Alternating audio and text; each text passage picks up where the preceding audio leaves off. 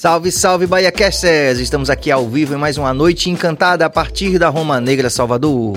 Estação Primeira do Brasil. É isso aí, você apoia o nosso canal, você se inscreve, você ativa o sino, você compartilha, você dá like. E se você fizer isso, não vai custar nada para você, nem um centavo, não vai fazer diferença para você, mas vai fazer uma diferença grande no crescimento do nosso canal, pelo qual já agradecemos. Você também pode ser anunciante no nosso Bahia Cast. Se você tem uma marca que você acredita que tem uma interseção com a nossa marca, com a nossa visão de mundo, você pode também ser o anunciante. Daqui a pouco vamos fazer o giro aqui dos nossos anunciantes também.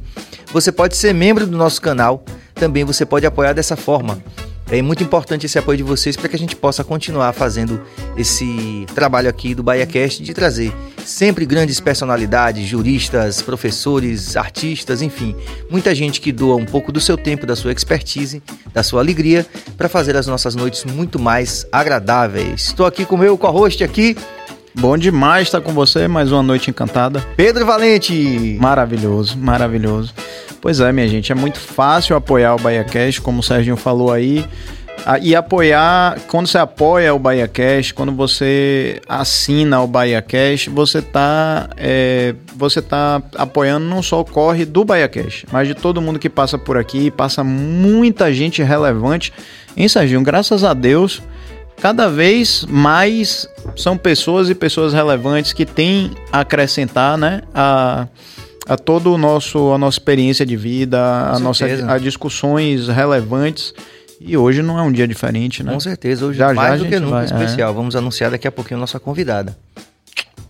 A gente vai fazer o giro da equipe primeiro ou o giro dos patrocinadores? Comece aí, vai, pode ir. Para os patrocinadores? Sim, sim. Ah, então vamos começar com Sunriser. Chegaram nossas espumas mágicas dos microfones.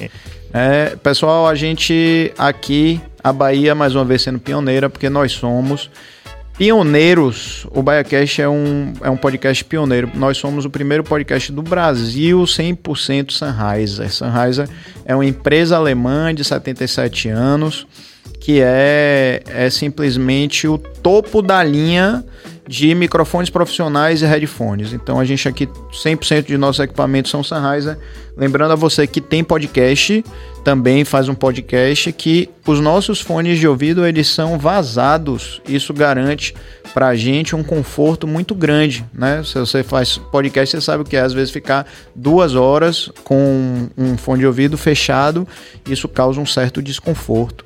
Então isso aqui é mudou a vida, não mudou, meu bom amigo? Diga aí. Com certeza. É, antes e depois da Sunrise, a gente manda aqui um abraço para toda a galera da Sunrise que está com a gente, firme e forte. Muito obrigado. Show. Agradecer também aqui a nosso querido amigo Prince Adamo do Original Atelier. Prince Adamo, não canso de pedir para você voltar para o estúdio aqui para a gente bater um papo. Sua energia é muito bacana. Obrigado por você ter sido o primeiro apoiador, o primeiro patrocinador do Bahia Cash. Significa muito pra gente. Agradecer também a Forneria Alfredouro, a melhor pizza de Salvador, isso indiscutivelmente. Então, se você quiser conhecer a Forneria Alfredouro, você fica em Ondina, e você é fácil, fácil você achar o Instagram, arroba Forneria Alfredouro. Tá no iFood, pessoal, massa de fermentação longa, 72 horas de fermentação. Garante uma pizza muito mais, mais leve e mais saborosa. Então, a gente aqui faz essa indicação de olhos fechados, Com né, certeza. Sérgio? Diga aí, bom não é? Bom demais e a gente tem que ir no dia que não seja segunda, que segunda tá fechada. A gente foi lá. Batemos com a cara na porta, rapaz. Meu Deus do céu. A gente, né, fala tanto da forneria Alfredouro e a gente mal informado do horário de funcionamento. Mas é isso mesmo, acontece. Vamos lá outro dia. Vamos também mandar um grande beijo para a galera do Dialemar. Obrigado por estarem com a gente aqui. Quem não conhece o Dialemar, são doces conventuais portugueses, criado é, o Dialemar foi criado por duas irmãs portuguesas. Um beijo para Mônica, Maria João, que voltaram para Portugal, mas deixaram esse legado aqui. Deixa eu ver se eu Faço consigo puxar. De... Opa, aqui. Por favor, essa... Vá você que não, não, não, não, não, você, você. Porque essa fita que eu achei bonita, coloca aí. Você Aí, ó. A bandeira portuguesa. É, aqui, com né? certeza. Que é linda, nossos patrícios, nossos irmãos, né? É. Olá. Adoro. Então, minha gente, doces conventuais portugueses. Aqui o pastel de nata, extremamente crocante, saboroso. É, e o de Alemar fica na Vila 14 no Rio Vermelho e no, no L4 no Shopping Barra. Em breve, novas lojas. E a gente já já vai falar sobre Cristale também, depois que a gente apresentar a nossa convidada especial. Com certeza. Vamos fazer rapidamente o giro aqui também da nossa equipe. Na direção técnica, o nosso jovem Walter Cabas. Yeah. Também na direção geral do programa, Jorge Billy. Queria agradecer pelas palavras generosas. Obrigado, Billy. Valeu. É, e, e é muito importante isso que Billy está falando, porque aqui o nosso papel é ouvir. A gente não está aqui para pré-julgar a ideia de ninguém. A gente tem uma sociedade que é, é tem vários, várias bolhas, né, uma sociedade complexa, e para a gente entender problemas complexos, problemáticas complexas, a gente parte do princípio que a gente tem que ouvir de uma forma sem preconceito qualquer opinião, lógico. Existe um, um, fora os extremismos aí, né, que a gente jamais vai é... dar espaço. Exatamente. Mas dentro dessa diversidade, a gente realmente quer entender os problemas complexos do Brasil a partir de uma é, escuta responsável. Portanto, a gente vai ouvir todo mundo, não interessa as ideias. Muitas vezes vão chegar pessoas aqui, já tem chegado. Às vezes o pessoal, o pessoal fala assim, Pedro, ah, vocês são comunistas. Aí o outro fala assim, ah, vocês são bolsonaristas. É muito louco, João. É. Mas enfim, a gente está aqui para ouvir as pessoas, é, essas temáticas complexas, justamente para poder a gente produzir um espaço de diálogo que a gente acredita é. que vai fazer do nosso país um lugar mais legal de se viver. Posso só falar uma coisa sobre isso? Que Pode. você levantou uma bola tão legal, ainda que a gente não tenha é, ainda iniciado oficialmente, porque a gente não é, apresentou a nossa convidada especial. Mas eu queria dar um recado para você que busca sempre colocar um carimbo nas pessoas, né? É, ou você é bolsonarista, ou você é comunista, ou você é isso, ou você é aquilo. Procure, ao invés de fazer isso, se permita conhecer o outro, sabe? Estenda a mão, abra o ouvido, o coração, para você ouvir a pessoa e saber, porque isso é, uma, é um crescimento muito grande conhecer, conhecer outras pessoas. Cada pessoa é um universo que a gente tem a oportunidade de, de, de acessar, né? Então eu fico muito triste nos dias de hoje quando eu vejo as pessoas se fechando para outras e não só isso, julgando sem se permitir conhecer. Se permita conhecer. É só isso que eu queria falar. Muito bom, Pedro. A gente só terminar o nosso giro aqui, não menos importante, como diz last but not least, você que foi para o Wisconsin para estudar inglês no seu intercâmbio, cheio de histórias, é, como é que diz, peculiares, né? Pitorescas. É, pitorescas. É, é, last but not least, né? Não por último aqui, a nossa é, produtora aqui, Suane Gomes diretora de produção também, muito obrigado pela presença, pela sensibilidade que faltava o BaiaCast, viu? Ah. Também tem esse, esse, esse vetor aí que o BaiaCast ficou realmente 100% depois da chegada de Suantes, tá ligado, né? Eu sei disso. É. Eu sei disso. Exatamente. Bom, acho que a gente fez o giro, né? Fizemos o giro Pronto. com louvor. Pronto, eu vou chamar aqui a minha pesca aqui, porque a gente hoje, minha gente, a gente tá com uma convidada super especial. Eu sempre gosto de fazer essa ressalva, é porque a gente tem realmente aqui, na hora de marcar pauta, a gente percebe como o gênero ainda determina oportunidade no nosso país.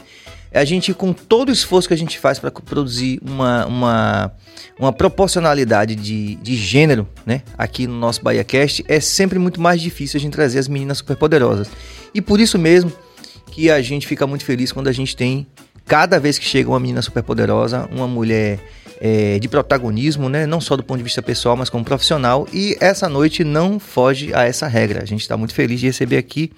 Eu vou fazer uma breve apresentação dela aqui, porque ela tem um currículo também. É isso. Quando o currículo é, é muito extenso e, e, tem muita relevância, a gente precisa da pesca, né? Precisa, precisa, para não perder nenhum detalhe importante.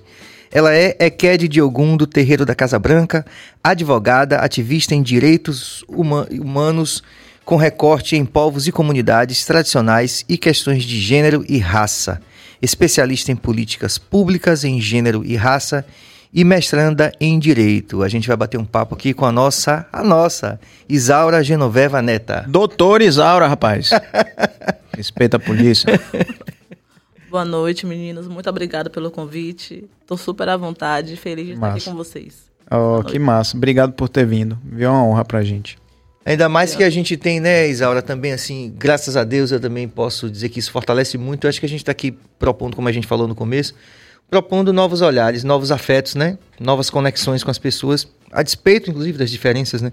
que é um desafio muito atual no Brasil hoje, né? E eu fico muito feliz de saber, é, de poder comunicar isso para as pessoas, que também já sou fã da da Isaura, já conheço a atuação dela, né? Temos uma relação aí já próxima aí. E isso é importante para a gente ir construindo a nossa narrativa, né? É importante para a gente entender que o diverso é o, o ponto comum. Não é porque não existe nada no mundo que seja igual ao outro. E a gente tem dificuldade de entender e conviver, porque a gente não tem que aceitar. Uma mão não é igual a outra, uma folha não é igual a outra, os seres humanos são todos diversos. Então, do ponto da criação, qual é o princípio comum da base humana? É a diversidade. E a gente encontra o entrave de aceitar e conviver bem com a diversidade. Então, o desafio, principalmente quando o marcador é raça e gênero. Aí é que o preconceito e a discriminação pesa mais sobre a gente. Mas você é muito interessante porque o seu background, você, você vem de uma comunidade, né, de, uma, de um núcleo social que já, de qualquer forma, aponta para essa sua escolha profissional, né? De, no direito e, e, essa especialização, por exemplo, nessas questões mais é, específicas de gênero e, e raça. Como, conta um pouco da sua história para poder a gente localizar o seu lugar de fala, como tem se falado bastante. Lugar de né? fala, como diz Jamila Ribeiro. Então, é. na verdade, o que me motivou a fazer o curso de Direito foi um caso de violência policial. Então, é, meu pai é falecido, eu falei faleceu, eu tinha 13 anos de idade, e aí minha mãe ficou viúva com quatro crianças em casa. E eu sou de bairro periférico, sou do bairro da Liberdade nascida e criada lá, e é comum nos, nesses espaços a questão da violência policial. E aí uma vizinha teve um posicionamento muito enérgico com o policial que não permitiu que entrasse na casa dela. E nesse momento, eu, adolescente, com 14, 15 anos, eu vi que a postura dela foi justamente porque ela era advogada. E eu disse, eu moro no bairro periférico, então de que forma eu posso defender minha família? Porque eu tinha dois irmãos, somos negros, e a polícia tem uma atuação diversificada nas comunidades periféricas. Então eu achei que o direito iria fazer ser esse norte diferenciador, que não aconteceu. E aí você precisa crescer, compreender o que é racismo, estudar sobre o tema, ter letramento racial para perceber que não é o fato de eu ser advogada, de eu ser pesquisadora, que vai fazer com que o sistema não seja opressor comigo e com os meus. Então, isso é assim, me dá um motivo para continuar estudando recorte de gênero e raça, comunidades é, periféricas, comunidades tradicionais, porque esse é meu lugar no mundo. Foi lá, foi no terreiro de Candomblé que eu nasci e me criei, foi no bairro periférico que eu nasci e me criei. Então, se eu não consigo compreender a estrutura que oprime esse povo, eu não consigo dar esse salto de fazer esse enfrentamento. Perfeito. E a gente tem visto, assim, a tua vinda, inclusive, né? A gente comentava com o Pedro mais cedo, a gente estava ansioso com a pauta, porque remete justamente a um momento, né? Vocês estão passando por um momento, né? É, onde essas tensões todas estão explodindo, né? Em torno da questão é, da construção que está sendo feita. Vamos, vamos, vamos, vamos contextualizar isso, contextualizar aí, né? isso para poder as pessoas.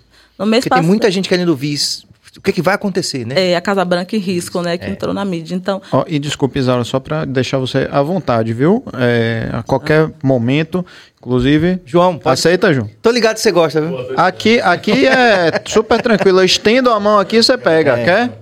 Você é família, viu? Então, o terreiro da Casa Branca é considerado o primeiro terreiro de candomblé do Brasil, primeiro monumento negro a ser tombado tanto pelo município em 82 como pelo IFAM em 84 e agora saiu, a gente, com apoio da mídia, despontou a questão do Casa Branca em risco. Mas isso não é uma questão de agora. Casa Branca e o professor Depp, que é o da casa, ele tem uma denúncia desde o ano 2000 de todas as questões de invasões no território. Ah, tá. Então a gente tem pelo menos 23 anos tentando pautar a proteção e salvaguarda do território e que não acontece de forma efetiva. Então, esse caso específico que foi na mídia foi fruto de uma ação, de um encontro de juristas negras, que eu realizei no terreiro de Candomblé, de um outro movimento com a promotora Lívia Vaz, que levou o Ministério Público lá para tratar sobre a pauta, que foi também o que levou ela a ganhar o projeto dela, em parceria com as comunidades, ganhou o Prêmio Novare no STF. E aí, depois, por último, a gente fez um evento na praça para tratar sobre racismo religioso, comemoração do dia 21 de março, que é o Dia Nacional das Religiões de Matrizes Africanas, e aí um evento em, em parceria também com a professora Ana Flausina, da UFBA. Então a gente trouxe o religioso, a academia e o samba, para discutir o racismo religioso, porque a gente entende que é racismo. Terreiro da Casa Branca está num bairro periférico. E a gente sabe, assim, a conjuntura do que é Salvador. Você não faz e desfaz determinadas posturas das construções em determinados bairros daqui. A gente tem aqui apartamentos, territórios que custam 12 milhões. Para e passo assim com uma favela que fica oprimida ali. Então, se a gente passar na contorno, a gente sabe muito bem do, de, de quem é que mora ali na contorno e quem mora ao lado da contorno. E o que determina esse processo de gentrificação, né? Expulsão dessa, desse povo do território. Então, obviamente, a gente sabe que uma construção que foi denunciada em 2019, a UIFAM, não chegaria ao quinto andar se fosse no Campo Grande ou se fosse ao lado de uma igreja. A gente está falando de território sagrado de matrizes africanas. Então, o terreiro de Candomblé não só a comunidade da Casa Branca, mas isso acontece com todas as comunidades. Você pode pegar os quase 1.500 terreiros que tem na cidade de Salvador, você vai encontrar algum processo de violação aos seus direitos e a ausência do poder público na proteção desses direitos. Então, nesse caso específico, a associação notificou o IFAM porque o terreiro é tombado.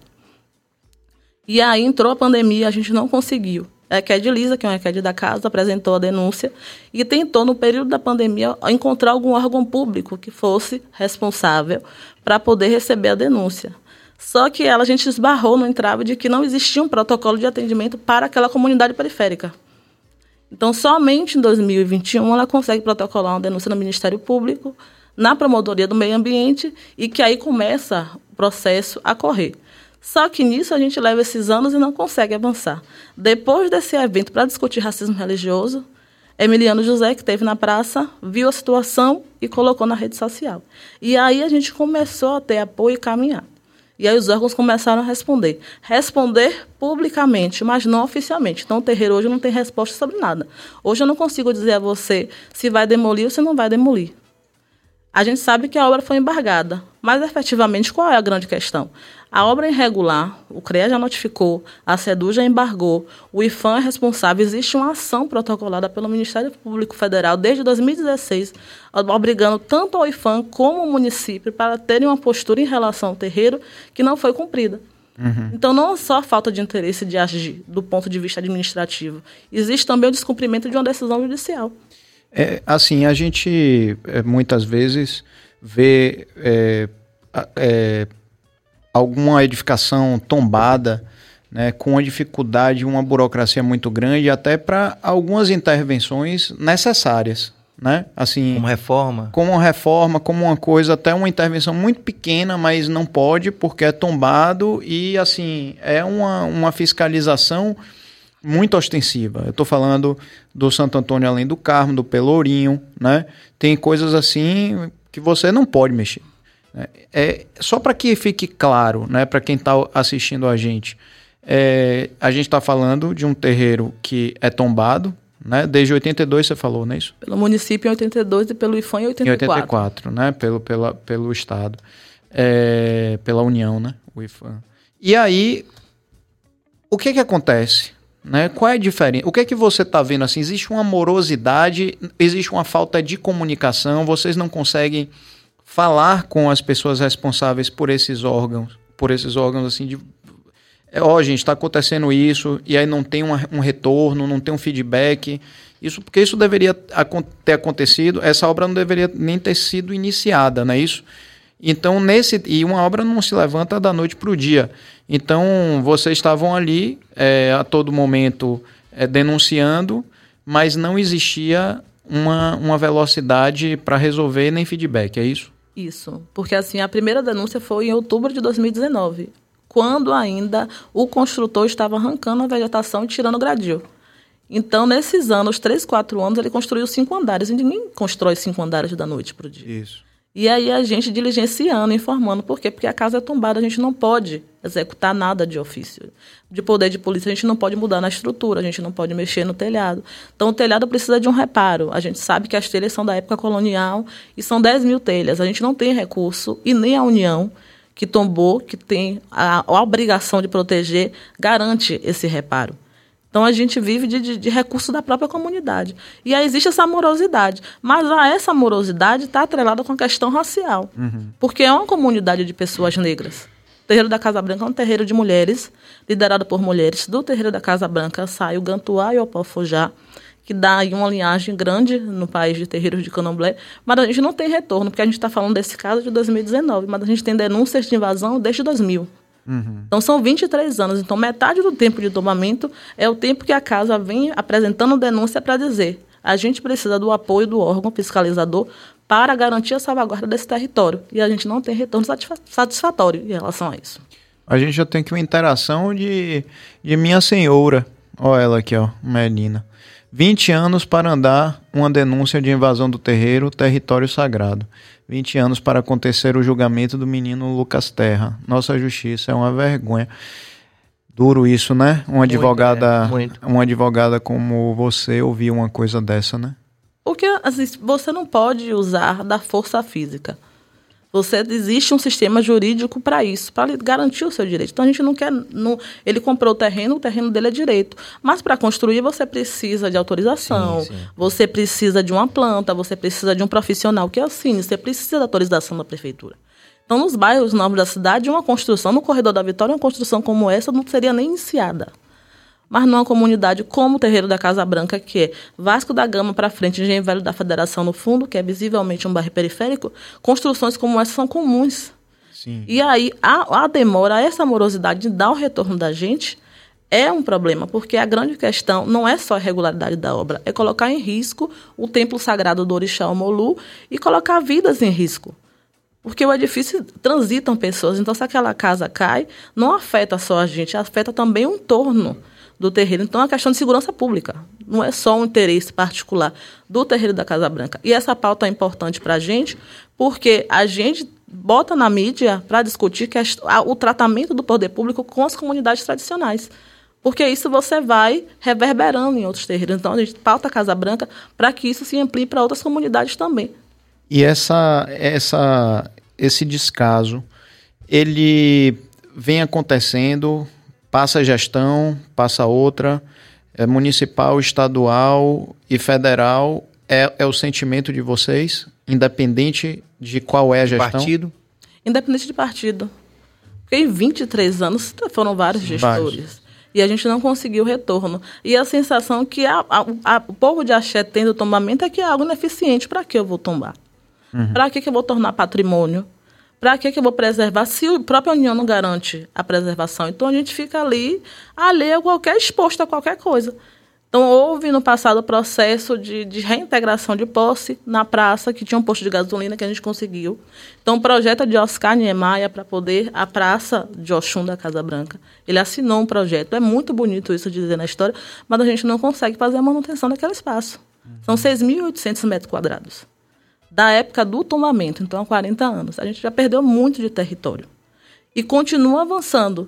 E aí, se a gente não consegue barrar, a gente vai chegar no momento que o território não existe. E Candomblé precisa de terra, precisa de energia, precisa de planta, precisa do verde. Então, se a gente fica oprimido, a gente não vai conseguir nem louvar e acreditar e, e levar em consideração, professar a nossa fé daquilo que a gente, da forma como a gente acredita, que é o contato direto com a natureza como direito constitucional também, né? Assim, eu queria só é, a gente fazer aqui, Cabas, traz essa saudação de mãe Márcia aqui para poder a gente elaborar um pouquinho mais essa questão aqui com Isaura. É, e a Márcia Dogum, salve, e quer de Isaura, sua bênção. Ah, minha mãe abençoe sua bênção, Iá. Ah, a mãe Márcia é uma, uma figura... É. Eu, eu, eu li uma vez sobre um... Indispensável. Eu, eu li uma vez um cara, um ator, um escritor bem famoso, ele disse o seguinte, ele é do Rio Grande do Sul, ele disse que chamou, ele, não, ele escreveu isso, né, na verdade, que chamou a polícia, a polícia disse que estava indo. Aí demorou, demorou, demorou, demorou, ele chamou de novo, estamos indo. Aí da terceira vez ele ligou e disse assim, ó, não precisa mas não, mas não, porque eu tava com a 12, eu lembrei, e matei os ladrões. E em menos de três minutos vieram vários policiais. E era, uma, era só uma brincadeira.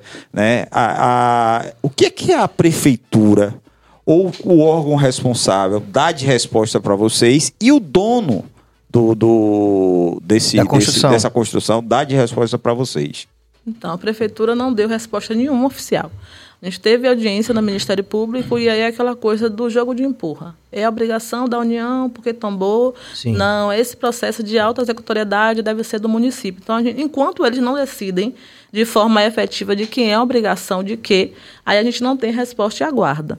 E o dono do prédio, a gente não tem contato com ele. Quem conseguiu contato foi a promotora que acompanha o inquérito civil e que aí descobriu que era um policial militar e que ali, a princípio, tem um andar que é estacionamento, outro andar que era uma boate, para algumas atividades de comércio e alguns outros apartamentos, acho que tem outros apartamentos.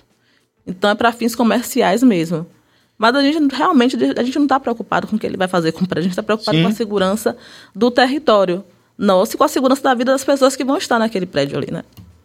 Com certeza. Agora, você está falando, e eu queria, era isso que eu queria falar quando eu chamei a, a interação aqui de Mãe Márcia, porque recentemente eu vi um recorte, se não me engano, a gente estava comentando em off aqui, da Carla Cotilini, que acabou de, de passar pelo BaiaCast também brilhantemente, é, como sempre em suas é, intervenções em qualquer ponto da mídia, né, qualquer lugar da mídia, seja na internet ou na mídia tradicional. E a Carla Cotirene falava justamente do porquê, Pedro. Isso é interessante a gente, a gente conversar aqui. Por que, que ela diz que o Estado é genocida? Né? Ela, assim, ela, ela, ela consegue argumentar de uma forma bastante convincente de que é, é, é, o Estado ele acaba é, com todos esses instru instrumentos de controle é, deixando à margem justamente as populações periféricas. Né? Então, por exemplo, no caso dela que tem uma atuação junto ao sistema prisional, ela detecta que, por exemplo, o, quando chega dentro do presídio, é, há uma facilitação do efetivo de, de conduzir e tratar de forma diferenciada os líderes religiosos evangélicos Sim. e que não há uma, uma, o mesmo tratamento para as pessoas que são de religião de matriz africana. De matriz africana né? Quer dizer assim, então, ou seja, nós estamos falando de uma coisa que não tem diretamente a ver com, com essa denúncia que você está tá trazendo aqui, mas mostrando de uma forma geral que as comunidades, é, as periferias do nosso grande Brasil profundo, elas sempre elas deixam de ser contempladas pelo direito constitucional, né? Quer dizer, como você colocou, é, é difícil chegar, não, não tem a quem recorrer, e se fosse no caminho das árvores, se fosse no corredor da Vitória, por influência política, por visibilidade, por conhecer, enfim, o, é, o, chamado QI, isso não uhum. aconteceria, né? Quer dizer, é, você, como advogada, você é o, seu, é o, foco da sua atuação. Quando você fala de, por exemplo, quando você faz o recorde de gênero e raça. Isso eu estou no mestrado também estudando gênero e raça, porque assim a sociedade tem um, um papel, a, a, vivência da sociedade tem um papel importante para determinar a condução da gente enquanto indivíduo, enquanto ser humano. Então, quando você me traz essa informação, se a gente precisa analisar, quem estuda gênero e raça, vai analisar o, qual a dificuldade de trazer, por exemplo, os presídios liderança de matriz africana. Não é a nossa prática, porque a nossa prática religiosa é como qualquer outra, mas é porque é uma religião que tem matriz africana, diferente do espiritismo, diferente do catolicismo, diferente dos evangélicos neopentecostais. Então, tudo que seja relativo à matriz africana, ele, existe o racismo para dizer que não é tão bom, não é tão interessante, não deve ter atenção. E as comunidades periféricas têm cara, têm cor. A gente não discute o racismo. O racismo é uma, essa tecnologia inteligente que vai se adaptando e se entranhando em todos os comportamentos sociais. E as pessoas têm o hábito de dizer que ah, é tudo racismo. Muitas das vezes é racismo. Então, o tratamento que você dá a uma pessoa, a um preso negro e a um preso menos retinto, porque aqui no Brasil o racismo é de raça, né? Fenol de fenotípico. Então, quanto mais retinto, mais racismo, mais discriminação você vai sofrer, é algo que é visível. Quem é que está nessas comunidades periféricas? São as mesmas pessoas que há séculos atrás, período pós-abolição, deixaram de ser pessoas escravizadas, passaram a ocupar as favelas e se tornaram pessoas sem referencial, porque deixo de ser escravo para me tornar o que nessa sociedade? Uhum. E aí migro e excluo para essas comunidades, esse lado periférico, e aí, no mesmo tempo, o Brasil começa a importar europeus com incentivo a ganho de terra, a emprego, a trabalho, a proposta de eugenia de se dizer que até 1911 o seminário que discutiu raça disse que se a gente fosse miscigenando, miscigenando, chegaríamos em 100 anos, não existiriam mais negros. Então, é uma proposta de genocídio que já vem perpassando os séculos. O negro serviu para mão de obra e é o que a gente serve hoje. Então, as pessoas desqualificam o negro por conta da. não é por conta da competência é por conta do, do, tom de pele. Mas existe uma apropriação cultural em tudo aquilo que vem do negro. Então é, é, interessante o negro saber jogar futebol, é interessante as mulheres serem objetificadas como corpos bonitos para samba, para dança, é sim. porque a mulher é bonita, então se, se entende que a mulher deve ser boa de cama. Então é boa para samba, é boa para a cozinha. A gente é enxergado como pessoas boas para servir e não boas para ocupar os espaços, justamente por conta da- do tom de pele que a gente carrega.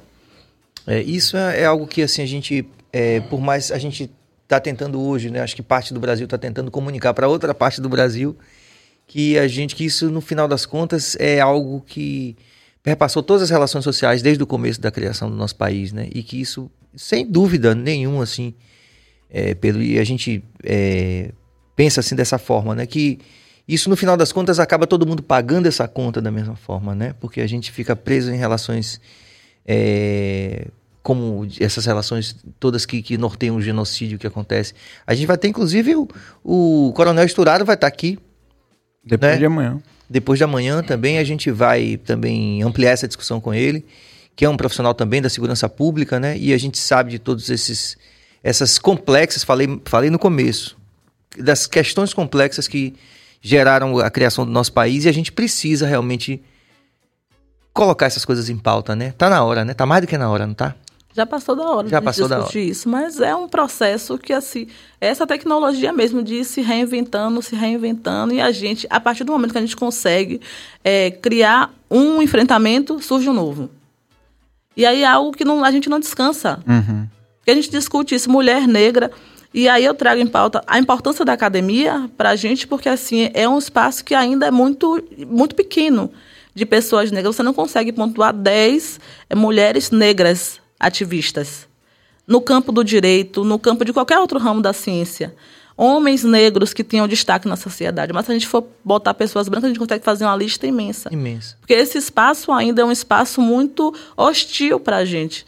E aí, na academia, eu estou fazendo mestrado em Direito pela Católica e a gente está com a proposta de criar um, um curso de extensão, Obirim Mulheres de Axé, que é para multiplicar saberes. E uma das nossas facilitadoras é a Carla Cotirene, para que essas meninas de comunidades de bairro periférico se enxerguem em mulheres que têm essa postura, que têm essa eloquência, que têm essa inteligência, para dizer: eu não só sirvo para isso, eu posso alcançar outros espaços e fazer diferença na minha comunidade. Porque esse grupo de, de mulheres negras, que é da minha, da minha época, como Carla, como Juliana, que é juíza em São Paulo, são mulheres que vêm já desse movimento de se entender negro nessa cidade e compreender que, para a gente que não nasceu rico, o único caminho é a academia e educação, para a gente conseguir girar essa roda e conseguir fazer esse enfrentamento de, com, com competência, de forma mais eloquente mesmo, de dizer, olha, eu entendo que isso aqui é racismo, a gente precisa Com pautar conhecimento isso de causa, né, Isara? pautar isso de outra forma. Não é tão simples assim.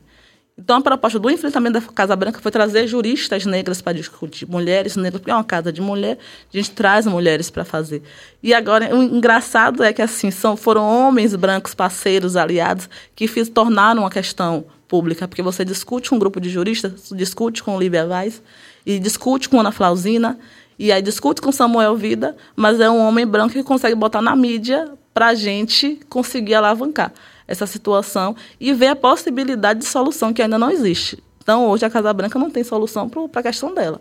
Está nesse impasse do que fazer. Enquanto isso, a gente vai discutindo e buscando alternativas. Tem um, tem um cara que passou por aqui, é, que inclusive ele é muito sensível à causa do candomblé e à causa negra, que é Pedro Torinho. Você deve conhecer. Conheço. Pronto, Pedro Torinho, que antes de ser secretário, né, eu acompanho ele há muito tempo, ele é, um- ele é do candomblé e hoje como secretário é um cara que de repente também pode ser um, pode engrossar o caldo nessa questão, né? A gente precisa de pessoas que somem aí a essa causa, né? Ele É. até citou, essa, eh, citou esse caso aqui durante, durante esse, a atuação, a entrevista dele aqui. É, a gente ele soube pelas redes também e tal, e aí foi procurando saber. Eu acho que é uma questão extremamente assim, né? Eu não sou do candomblé, mas é, é um grande desrespeito a gente pensar que um, um terreiro que, independente da questão religiosa, ou seja, olha a quantidade de camadas que a gente tem. Tem a questão religiosa, tem a questão de ser tombado, né? tem questão de ser um patrimônio histórico, né, é, que é completamente ignorado. Então eu, eu entendo assim essa é, é, como é pesado isso e por trás ainda tem a outra camada que é um terreiro feminino, né? Então tudo isso torna a questão muito mais profunda. E né? urgente. Né? Problemática é mais profunda ainda. Né? E urgente. Não é uma simples invasão, né? Jorge Billy. Não, é profunda e importante. Né? Extremamente importante. Isso, é, a gente sempre está falando sobre as questões de, de conhecimento. Né? E eu estava até perguntando ali para ele: é, o que a gente estuda né, na, nas escolas não serviam. E olha que eu sou professor não serviu para praticamente nada. Ah, é, é, então poderia se colocar essas questões nossas do soteropolitano. Tem tanta coisa rica que, as, que os negros vão dizer assim, pô, nós negros vamos dizer assim, que maravilha, eu, eu tenho um é, orgulho de ser negro. E, e nas escolas não se passa absolutamente nada. Ou muito pouco. Né? A não ser que o, o colégio inclua um determinado assunto que provavelmente não vai ser nem cobrado numa prova, num teste. É, o próprio Enem, zero. Hum. Praticamente zero. Né? Para a quantidade de coisas que tem importantes, né? Vai estudar Mesopotâmia, pelo amor de Deus. Vai estudar a fórmula de Bhaskara, pelo amor de Deus. Vamos estudar coisas que vão engrandecer nossa cultura brasileira. Eu não digo nem cultura baiana ou africana, brasileira também. E, e as pessoas têm que reconhecer isso daí. Vamos nessa. Inclusive, podemos fazer um, uma, uma, uma, roda de conversa sobre isso também, né, Billy? Chamar vários professores que defendem ou que sim, querem. Sim. Com certeza. Né? A gente vai ter Silvio Humberto aqui, né, na, no, no mês que vem, já está agendado. Sim. Né? E a gente pode abrir, ampliar essa, essa, essa, esse tipo de coisa. Né? As pessoas que estão lá lutando. E é engraçado, a palavra lutar acho tão agressivo para mim, gente. Lutar para ser feliz, lutar para mostrar coisas belíssimas, mas paciência. É isso aí. Você, a gente está ao vivo aqui no BaiaCast. Você sabe que você pode apoiar aqui o nosso canal. Você se inscreve, ativa o sino. No meu celular, mas isso acontece também. É, é um, um alarme. Uma ligação. É o alarme para lembrar das pessoas não, se inscreverem. Não, é, exatamente. Então você se inscreve no canal, você ativa o sino, você compartilha, você dá like. Se você acredita que essas questões também são relevantes, você compartilha com a rapaziada, porque de fato são questões importantíssimas para a nossa compreensão de mundo a partir dessa, né, desse lugar, desse recorte do espaço que a gente vive, que é a Roma Negra Salvador. Né? E a gente precisa desse apoio de vocês justamente para poder a gente mudar essa e outras realidades também que é, são inadmissíveis na nossa capital baiana, né? não só aqui, mas no nosso entorno. Então, mas eu queria é, rapidamente que você falasse dessa experiência da Steve Bico. Então, grande Porque você estava com Carla Cotirene lá também. É, eu sou da turma 2, a gente foi do Pompa, projeto Mentes e Portas Abertas, idealizado por Silvio Humberto, uhum. nosso querido vereador Silvio Humberto, que é parceiro, que apoia a gente sempre. E aí a ideia era essa, escolher jovens negros, estudantes universitários, para fazer uma formação antirracista. E aí Carla Cotirene foi da turma 1. E eu sou da turma 2 do Pompa.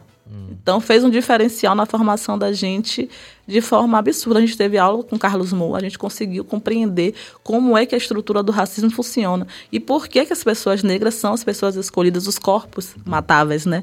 Como a gente costuma dizer. Entender que não é, não é, não é algo aleatório. Existe um processo mesmo, uma estrutura que justifica os negros serem tratados da, da forma como são tratados. E aí a gente aprendeu isso estudando. Então a academia é importante para a gente poder se empoderar.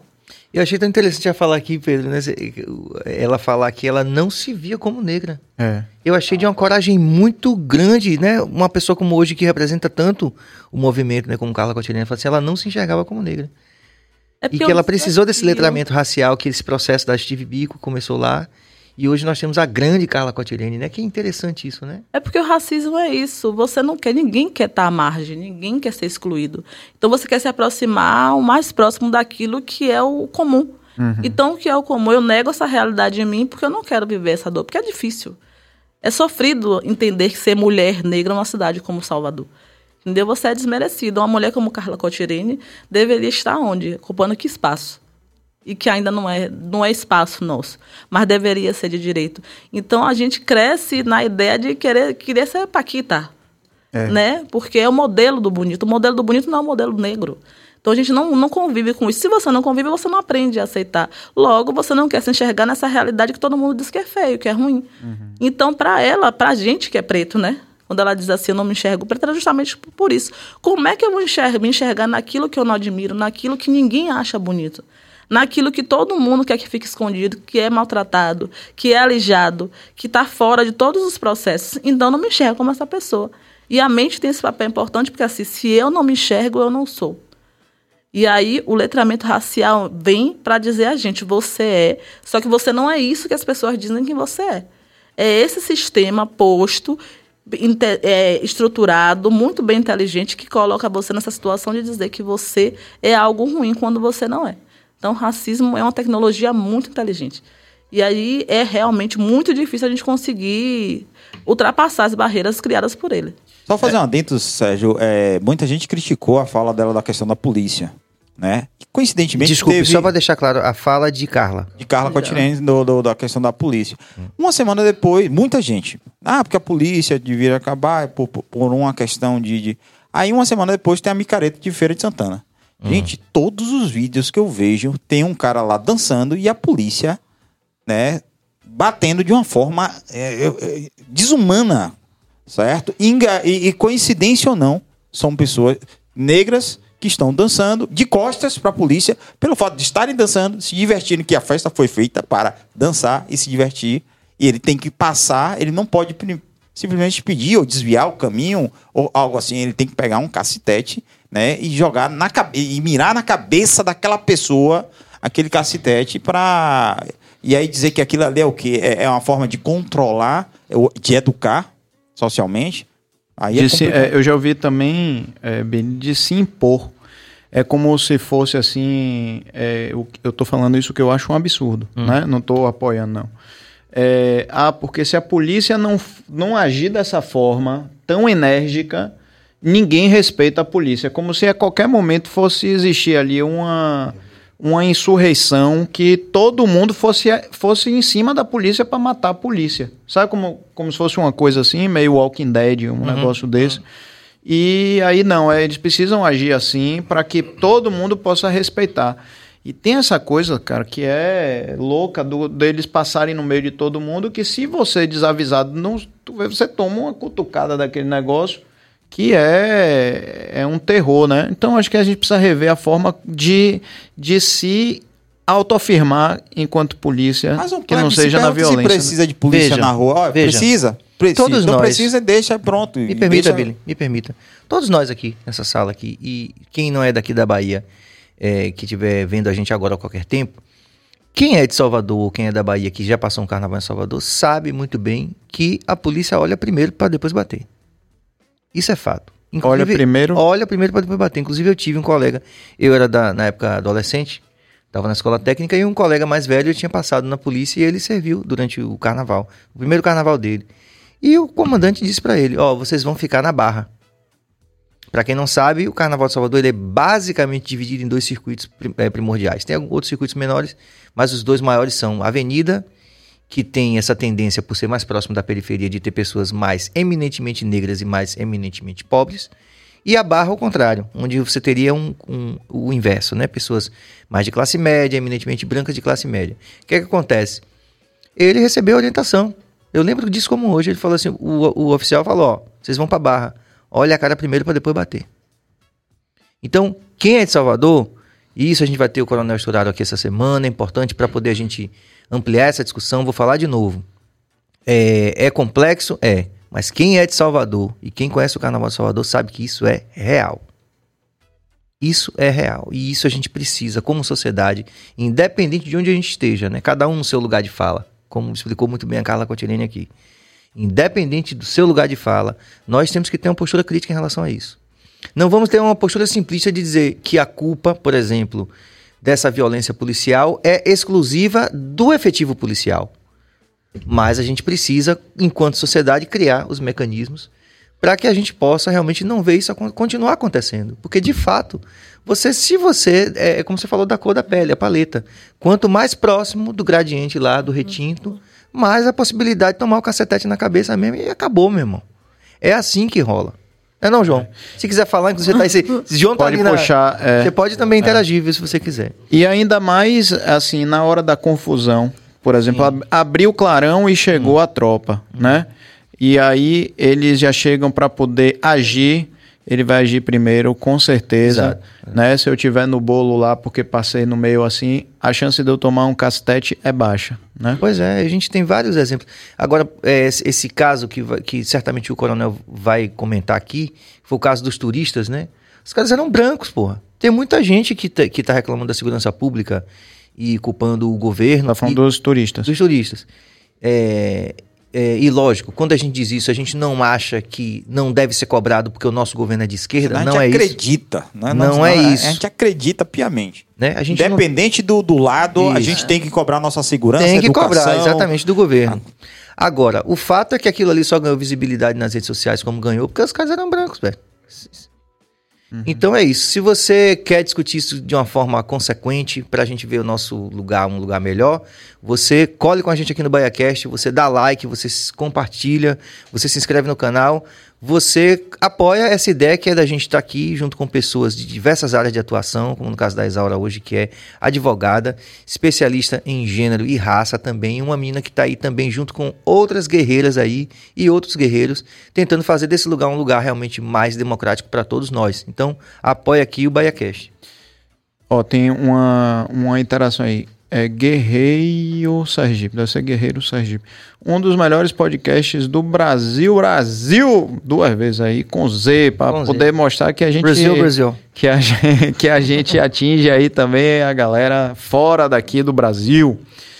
É, Doutor Isaura é o seguinte. É, Nossa nessa... Senhora do Socorro também, Pedrão. Nossa Senhora do Socorro tá aí Uhum. de Sergipe. Eric Correa. Pô, a galera de Sergipe forte aí, que massa. É uma terra que eu amo, viu? Sergipe, Aracaju e adjacências. Deixa eu te perguntar uma coisa, doutora. É, realmente, eu acho que até outro dia, é, essa coisa do padrão de beleza, é, o negro era 100% excluído, né? Assim, você não via nenhuma marca de relevância estampar o negro numa campanha publicitária, né? Eu sei que a gente tem muito, muito, muito a, a conquistar nesse espaço ainda, mas você não sente que existe também uma melhora da, da sociedade nesse sentido, assim, de pegar, hoje em dia, estampar a beleza negra com marcas, grifes, é, e que isso eu acho que talvez demore um tempo de assimilação da, da sociedade, mas que um pontapé inicial foi dado? Então, do meu ponto de vista, eu acho que tem mais uma atuação para fugir da pressão social, do cancelamento, do que interesse em fazer essa inclusão. Perfeito.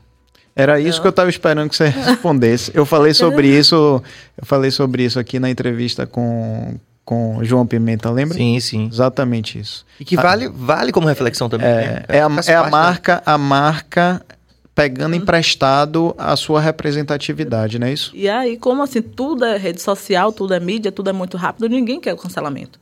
Porque assim, todo mundo é muito juiz de rede social. Ninguém quer ir pro, pro enfrentamento mesmo no dia a dia. Mas na rede social todo mundo diz que é um absurdo. Como é isso? Toma um posicionamento e as marcas correm. Para dizer, sempre quando sai algum caso na mídia, a empresa não coaduna com essas práticas Sim. racistas. Sim. E aí, ou demite as pessoas, ou faz. Mas a gente não tem um processo de formação. Não tem na polícia, não tem para conseguir, para empregar, para empregar as pessoas. Então, é mais por para não ter, sofrer o cancelamento. E se eu sofro cancelamento, eu perco patrocínio, eu perco recurso. E o capital norteia qualquer relação, né? Então, é mais para não ter, sofrer essa pressão social do que realmente entender que a sociedade é diversa e que existe uma multiplicidade de belezas e que todas devem ser contempladas nos diversos padrões que existem aqui, principalmente aqui, né, em Salvador, porque a gente não tem um padrão certo. Tem mulheres e- de todos os tipos, cores. É, ainda mais quando você tem uma sociedade assim que é isso, eu preciso fazer esse comentário que eu tava saindo de casa hoje aí minha filha me falou que estão chamando a Bruna, a esposa lá do Neymar, de Bruna da Shopee, Marquezine da Shopee, rapaz. olha, você trabalhar numa rede social que você tem todas essas variáveis que a gente tá falando aqui que são sérias, complexas, e ainda tem outras, né, tendências assim que também dificultam ah. o convívio social nas redes ditas sociais, fica bastante complicado, né, nós Demais. Eu acho que as pessoas deveriam fazer um curso e estudar um pouquinho a lógica do, dos terreiros de candomblé, porque aí a gente ia conseguir viver bem. Porque o espaço de terreiro é o local mais democrático do mundo. Não interessa qual é a cor, de onde você vem, nem quem você é. O espaço de terreiro é o espaço de acolhimento. Então, isso é democracia na cidade. Isso é democracia numa sociedade como a nossa. Então, qualquer pessoa que chegue vai ser bem tratado como todo mundo, vai comer, vai beber, vai participar e vai ser abençoado. Então, a lógica do, do terreiro é uma lógica que deve ser disseminada na sociedade. E a gente tem essa dificuldade porque todo mundo que acha que o que a gente professa não é a, a, a realidade suprema, né? E aí o desafio nosso é pautar, dizer o que é que a gente faz. A gente não faz nada de mal ao outro. A gente acredita numa, numa, numa realidade que ultrapassa a criação humana. A gente acredita no ser humano como parte da natureza e a gente precisa preservar essa natureza, porque senão a gente não tem onde morar, onde viver. Então, o candomblé preserva a água, preserva as árvores, preserva a estrutura de tudo aquilo que o homem não criou. E aí, esse, isso para mim, eu, acho que é o legado importante da religião de matriz africana. Ensina o ser humano a conviver com o outro, essa diversidade, e conviver com a natureza, como parte de um todo. É, e bonito é isso. bonito, né? É, é, bonito pra caramba isso. É, é, é, engraçado. É, eu fico aqui todo eu, besta, viu, João?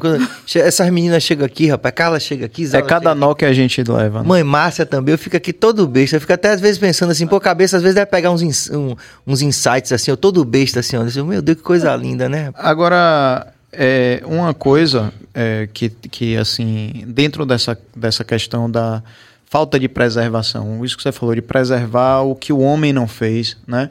E hoje vocês estão vivendo isso, né, lá dentro da invasão, né, do, do terreiro.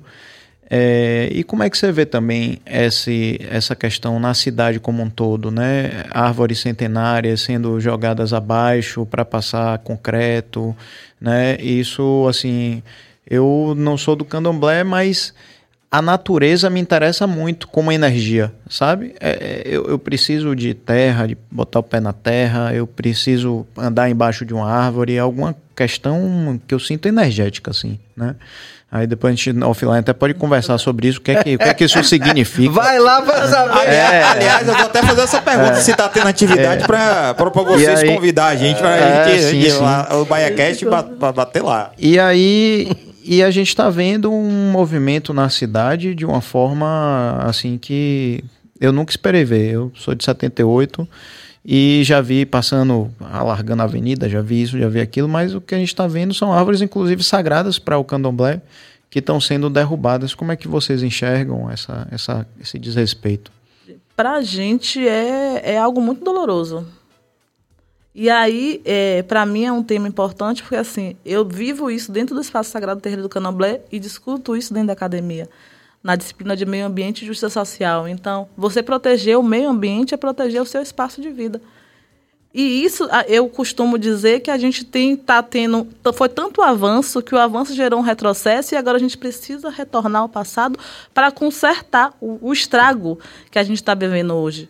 Porque esses desequilíbrios todos climáticos são efeitos daquilo que o homem faz, porque o homem se apropria e entende que o meio ambiente é, está para serviço do uhum. homem. E em função disso, eu posso desmatar, eu posso construir, eu posso alargar, porque o ganho financeiro é mais importante do que a preservação da vida humana, porque vai chegar um momento, se a gente não consegue barrar isso e fazer a permanência da natureza, a gente não vai ter uma, um planeta com condições de vida.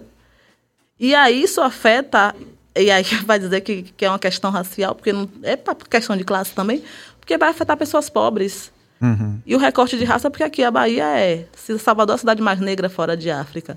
Mas para quem tem dinheiro, vai conseguir facilmente, vamos agora explorar Marte, explorar outro país.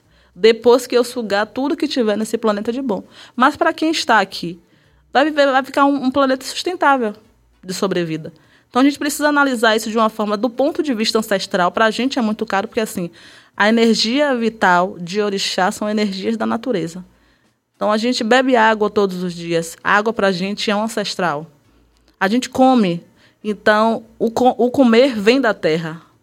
a planta não, não cai da árvore, não cai do céu.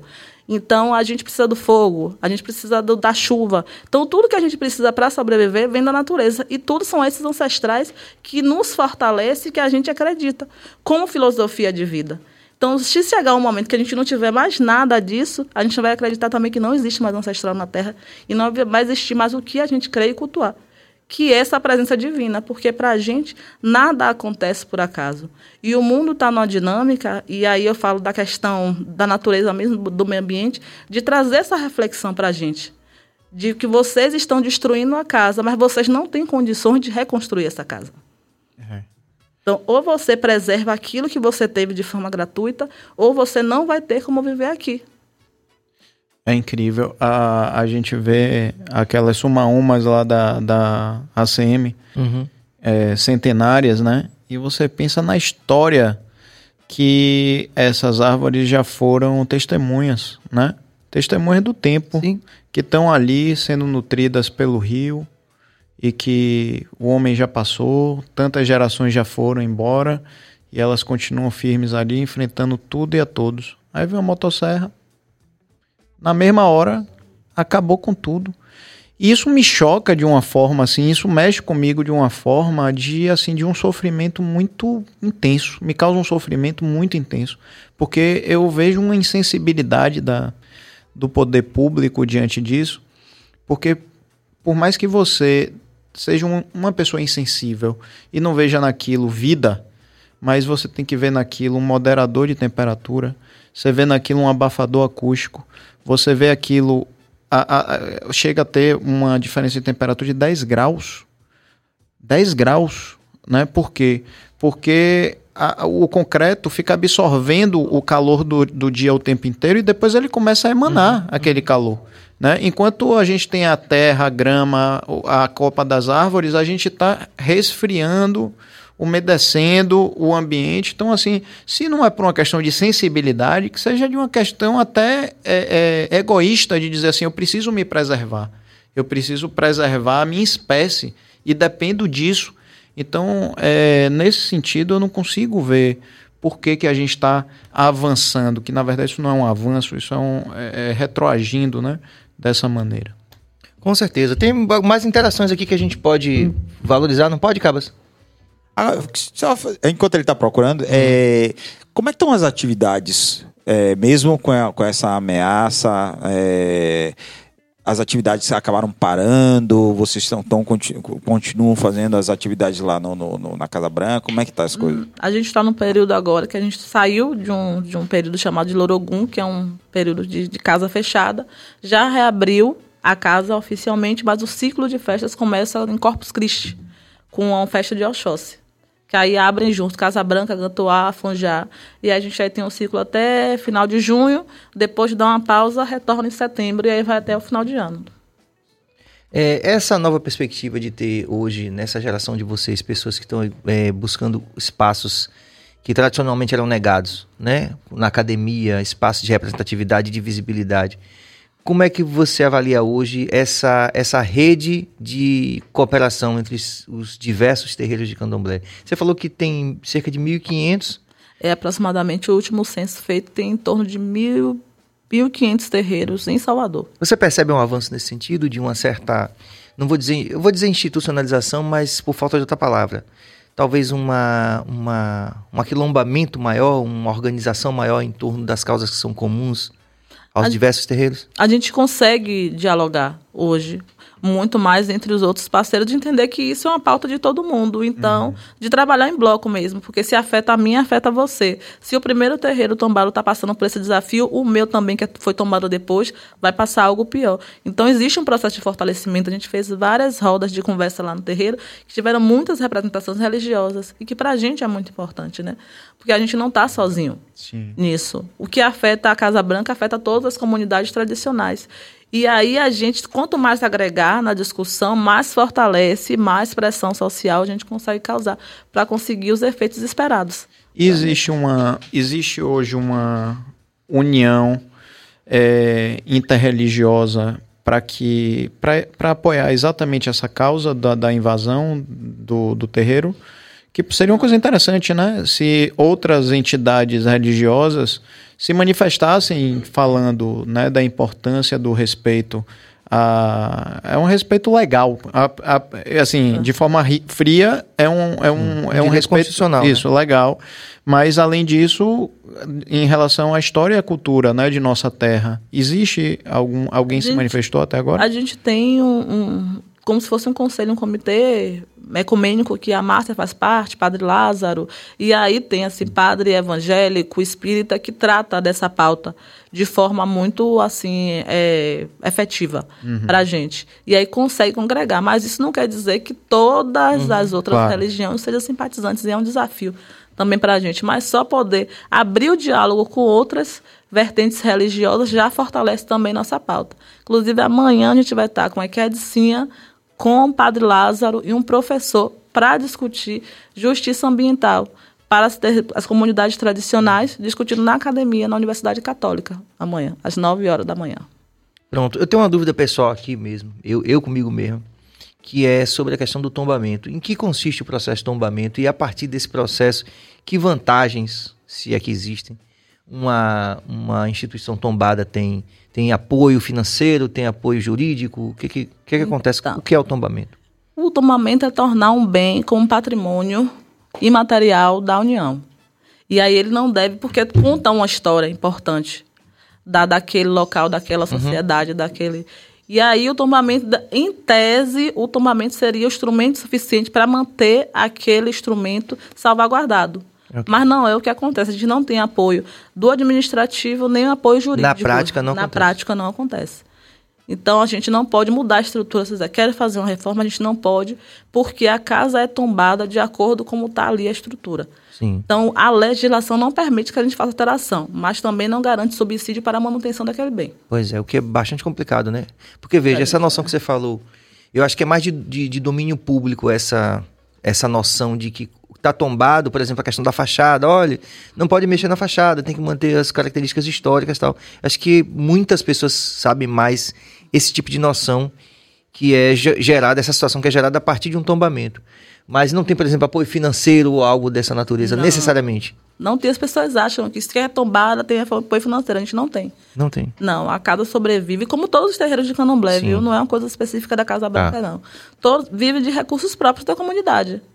E, e esse espaço de acolhimento é o que garante, tipo, alimentação para todo o entorno. Porque se você chegar num terreiro de candomblé, o café da manhã, almoço, janta, para toda a comunidade e a vizinhança ainda vem com panela. Porque é garantia de comida. De dizer, ó, sobrou feijão, mano, então vou ter esse feijão para meus filhos durante a semana inteira. As crianças comem até os farelos do bolo, porque não é uma realidade de todo dia de ter aquilo. Então, o, o candomblé é esse espaço mesmo de dizer, venha, de acolher e dividir tudo que tem com todo mundo. É muito bonito isso. Deus abençoe vocês ainda mais, Axé. todos os orixás, porque isso é realmente assim, uma, como você falou, né? Passa da questão apenas do exercício religioso, né? Passa a ter um, um aspecto de, ci- de cidadania, de solidariedade e tal, né? E de que ens- ensinar, dar aquela referência para toda a comunidade, né? E é um ensinamento ancestral, porque os historiadores divergem no prazo, no- no- na, na época histórica, mas conta-se que a Casa Branca está edificada entre 1788 e 1830. Ela inicialmente foi na ladeira, fundada na ladeira do Bercó, no fundo da Igreja da Barroquinha, até que migrou para onde está edificado hoje. E esse saber ancestral é passado de, de, de líder. A gente hoje está com a nona liderança religiosa e a Neuza Cruz de Xangô.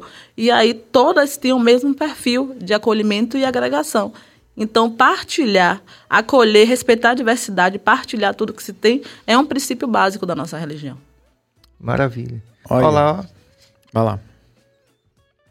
Vai lá. Não, pode ir. Pode ir? Pode ir. Ué, porque, é porque eu, eu não sei, eu não vou saber. Então, de- vai- Isaura, é melhor diga, Isaura. Isaura. Como é? Lê ali pra e gente. ler a chat. Ah, Volte saiu. aí. Você viu que ficou um vai lá, vai lá, vai lá. Vai lá. E ler a chat Tobi, Afim, Alsum, Alaquetu. Ah, Pronto. Aí o resto eu sei ler. vá, vá. Benção todas, to- todos e todes. Aí eu já não sei mais E a. Lorixá, Joilda de Tioxum. Arapongas. Olha Paraná. só, Paraná presente. Ah, que maravilha. maravilha. Maravilha. É, é interessante ver esse- essa, a, a- a força do candomblé no Brasil, porque é, o candomblé alcança de forma muito forte outras regiões que não são é, com uma colonização africana, né? Uma colonização não, uma influência africana no seu povo, né? Na sua gente. Como é isso? Vocês hoje têm ligação com outros terreiros em outras partes do Brasil ou não? A gente tem filhos de santo que abriram casa em outros lugares, como Manitinha de Oxum, é uma reconhecida filha de santo da Casa Branca que tem casa aberta no Rio de Janeiro. Então ela tem filho de santo em, na Argentina, em Portugal, na Europa toda, nos Estados Unidos, então vai meio que espraiando filhos de santo por aí, né? Vão se tornando netos, sobrinhos, bisnetos da casa, então a gente tem gente de axé aí pelo país todo e fora. Legal. Isso é massa, né? E essa relação com a Umbanda? A gente não tem. É porque as pessoas dividem muito, né? Candomblé com banda. Uhum. É só uma vertente religiosa. A crença deles é muito similar à nossa. Acredita na força da natureza. Se acreditou em força de natureza, uma força ancestral, que independe da, da criação humana, da vontade do, do homem, é a mesma fé que a nossa. Mas a gente não tem, por exemplo, aqui na Bahia tantos representantes, né? Como a gente tem, por exemplo, no Rio de Janeiro, por exemplo. Ficou mais, a coisa ficou mais tem, lá. A Bahia tem muitas, muitas casas de Umbanda. É porque existe meio que uma invisibilidade sim, sim. dessas fale casas. Disso, fale disso. Mas tem muita casa de Umbanda aqui. Porque a Umbanda é mais como se fosse uma junção do espiritismo com, com, o candomblé. com o candomblé. E aí meio que agrega. A gente vai agregando, vai somando a realidade e vai criando. Mas aqui em Salvador tem muita casa de Umbanda. Isaura, é, eu queria fazer uma pergunta meio polêmica, mas você vai me tirar essa dúvida. Porque quando eu pergunto para minha mãe, ela fala: pergunte para sua tia Marisa. Ela sempre faz a mesma coisa. É, é o seguinte: é, a gente sabe que o candomblé é forte também no, no, no, sul do país, certo? E se fala muito dessa questão da, da, nossa cor, a gente tem muita dificuldade. E vocês devem ter contato com o pessoal do sul do país. Existe dificuldade lá também pela, pela questão da, da religião? Você tem alguma coisa, é, alguma informação de eles terem dificuldade para adentrar na sociedade, algo desse tipo? Existe, existe um desafio, porque no sul existem pessoas brancas, né? E aí a gente acha que porque é branco não deve ser de candomblé. Eu acho que o branco precisa entender o lugar dele de privilégio na sociedade. Que uma pessoa negra de candomblé não vai ter o mesmo espaço de uma pessoa branca de candomblé. Mas foi no sul do país que veio a questão sobre o abate de animais, que chegou a discussão até o STF, para discutir se, se proibia ou não o abate de, de, de animais sacralizados nos terreiros de candomblé. Então é um desafio para a gente também discutir religiosidade de matriz africana no sul do país. Porque a, a, branquitude acha que pode pautar e dizer o que a gente deve fazer e como deve fazer. E aí levar essa discussão sobre sacralização dos animais é um tema muito delicado para a gente, porque a gente não, não faz essa sacralização em larga escala, como as empresas que vendem carne, que vendem frango todos os animais utilizados no, no espaço de terreiro é para consumo próprio, sem sacrifício, sem sofrimento, para distribuir para a comunidade. Então, levar em pauta a proibição ou não para o STF do daquilo que a gente pode fazer no espaço de terreiro, que não agride a ninguém. A gente não está igual uma granja, matando 100, 200 frangos, ou muito mais, mas é justamente porque é uma religião de matriz africana. Porque se fosse uma outra, da vertente caucasiana, a gente não ia ter esse, esse enfrentamento para chegar no STF. Mas é, é um. Só para deixar Isso claro. Isso aí dá pra... vários podcasts, essa, oh, essa questão aí não dá, não, Pedro? Demais, demais. só para deixar claro que eu acho que isso é, um, é uma questão, por exemplo, que eu sempre me perguntei, né? O, o, abate dos animais, ele, ele tem esse cuidado é, com relação à crueldade, então? Tem, porque pra gente não serve, a gente acredita na força da natureza. Então você não pode se alimentar de algo que sofreu, de algo que foi maltratado, de algo que foi machucado. Uhum. Então a gente oferece ancestralidade para poder se alimentar também. Então no candomblé não tem nada não, é, é, jogado fora, tudo tem utilidade, tudo tem uma serventia. Então a gente não vai chegar, vou pegar um frango abatido para oferecer, para sacralizar, para tornar aquilo algo importante para o um ancestral e para a gente. A gente se alimenta porque alimento fortalece. Sem comida a gente morre. Sem água a gente morre. Então é algo normal. Comer. A diferença é que a gente não vai numa granja pegar um, um frango que foi criado ali 24 horas, só comendo ração, comendo ração, para engordar em 30 dias, para estar em ponto de abate, para ir para o comércio. A gente precisa de animais que foram criados da forma normal, comendo milho, crescendo no tempo certo, sem ser agredido, sem ser maltratado, para sacralizar, porque aquilo que foi muito bem criado vai ser muito bem ser, muito bom alimento para a gente também, fortalecer nosso corpo. Diferente desses outros alimentos cheios de hormônio, né, que fazem mal para a gente, a gente Sim. sabe que fazem. É, super processados, super industrializados e tal, né, por meio da ração, essa coisa toda. Agora, Isaura, tem coisas que não se pode falar também do sacramento, vamos dizer assim. Estou usando sacramento por falta de outra palavra. Mas tem. tem uns mistérios que não pode falar também, né? Tem, tem. Ou seja, você acha que isso tem uma dificuldade adicional, eh, por exemplo, nesse sentido de, de, de veja, não é divulgar porque seria, seria necessário divulgar, mas para ter possivelmente a partir dessa é, divulgação, mais diálogo com outros setores da sociedade, tem esse entrave, né? Que tem coisas que não se pode falar. Tem coisas que é o que a gente chama de AO, de segredos, porque o candomblé é uma religião iniciática. Hum. Então você precisa ser escolhido e passar por um processo de iniciação para fazer parte daquele grupo, daquela comunidade. Mas o problema é a ignorância. Porque o, o geral, o comum, é o que todo mundo sabe. Hum. Então, quando você passa do portão para dentro, que você se inicia, eu posso aqui dizer que não existe algo extraordinário de outro mundo. Mas o fato de você não ser iniciado e você ignorar esse saber faz com que você crie uma mística, uma mística sobre aquilo. Uhum. Mas aí o respeito resolve essa situação. Você entender que você não precisa compreender o todo, mas que aquilo tem um motivo de ser e tem um motivo de ser secular. Como o caso do, do abate do, do, do sacrifício dos animais, né, no caso. É, porque abate, abate de animal é algo comum na sociedade. Uhum. Nós não somos veganos, nós não somos vegetarianos, nós somos carnívoros. Então, você discutir um terreiro de candomblé que está fazendo um abate e não discute a empresa que, para larga escala, aí você discute racismo e poder de capital. Você vai para a discussão questão financeira de fato, porque o terreiro não, não tá ali é para realmente alimentar, não é para fazer dinheiro, não é para fazer fortuna. Mas as empresas que você chega na churrascaria, você vai comer quem gosta de comer coração de frango. Sim. Um e, frango só tipo, tem normal, um coração. Tipo, criticando lá o terreiro e comendo Justamente. coração de frango. Levando, partindo do pressuposto que um frango só tem um coração e você vem com aquele espeto cheio de coração, quantos frangos foram mortos? Um terreiro de candomblé não abate aquela quantidade absurda. Então a discussão é de raça e capital. Muito bom isso. Essa reflexão é importante. Tomara que a gente possa aqui, não só pela sua atuação, mas a atuação de outras pessoas que vierem também, a gente poder ampliar essa discussão, né? Que isso é importante também. É como eu sempre digo, né? O, o Bahia Cash é um é sempre um lugar é, de crescimento, né? Para todo mundo, assim. Para mim é sempre, né? É mesmo. Para todo mundo que assiste. Aliás, eu tenho ouvido muito isso. Ah, eu, eu aprendo muito com Bahia Cash. É, é legal essa, essa experiência toda. É, ó, o Birajara fala aqui, ó. Para que pior do que o pavor que o gado sente quando vai para o abate nos frigoríficos? No Natal sacrificam milhares de perus e ninguém contesta. E os peixes na Semana Santa?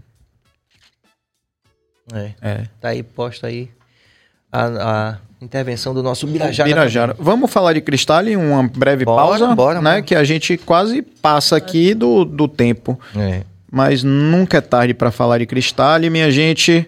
Nosso querido Serginho, inclusive, já está paramentado com seu óculos que ele já tomou posse, né? Porque ele não. Ele tem isso. Todo ele é tão que ficou bom em mim, eu tô ficou usando. lindo. Mas ficou lindo, velho. Olha lá, ó. Billy não Dolce Gabbana. Mas é porque ele fica com ciúme de mim que eu fico bonito de óculos. Você tá maravilhoso. Ó, oh, é, doutor Isaura, tem o seguinte, a gente faz aqui sempre uma brincadeira, que é a gente, durante o programa, a gente escolhe um óculos para passar um períodozinho do, do programa ou todo, como você se sentir confortável. Como é que tem muita luz? É, Serginho, quando eu comecei aqui no Backcast, ele já usava óculos em todo, em todo episódio. A primeira vez que eu cheguei, eu achei estranho. Eu falei, por que esse cara quer de óculos aqui, para de noite? Aí Será, depois, João? Aí depois, quando eu fui vendo que passa o tempo aqui e, e tem muita luz, aí eu comecei a entender. E também no cara de palco, né? Palco, é, então, é, luz o tempo inteiro.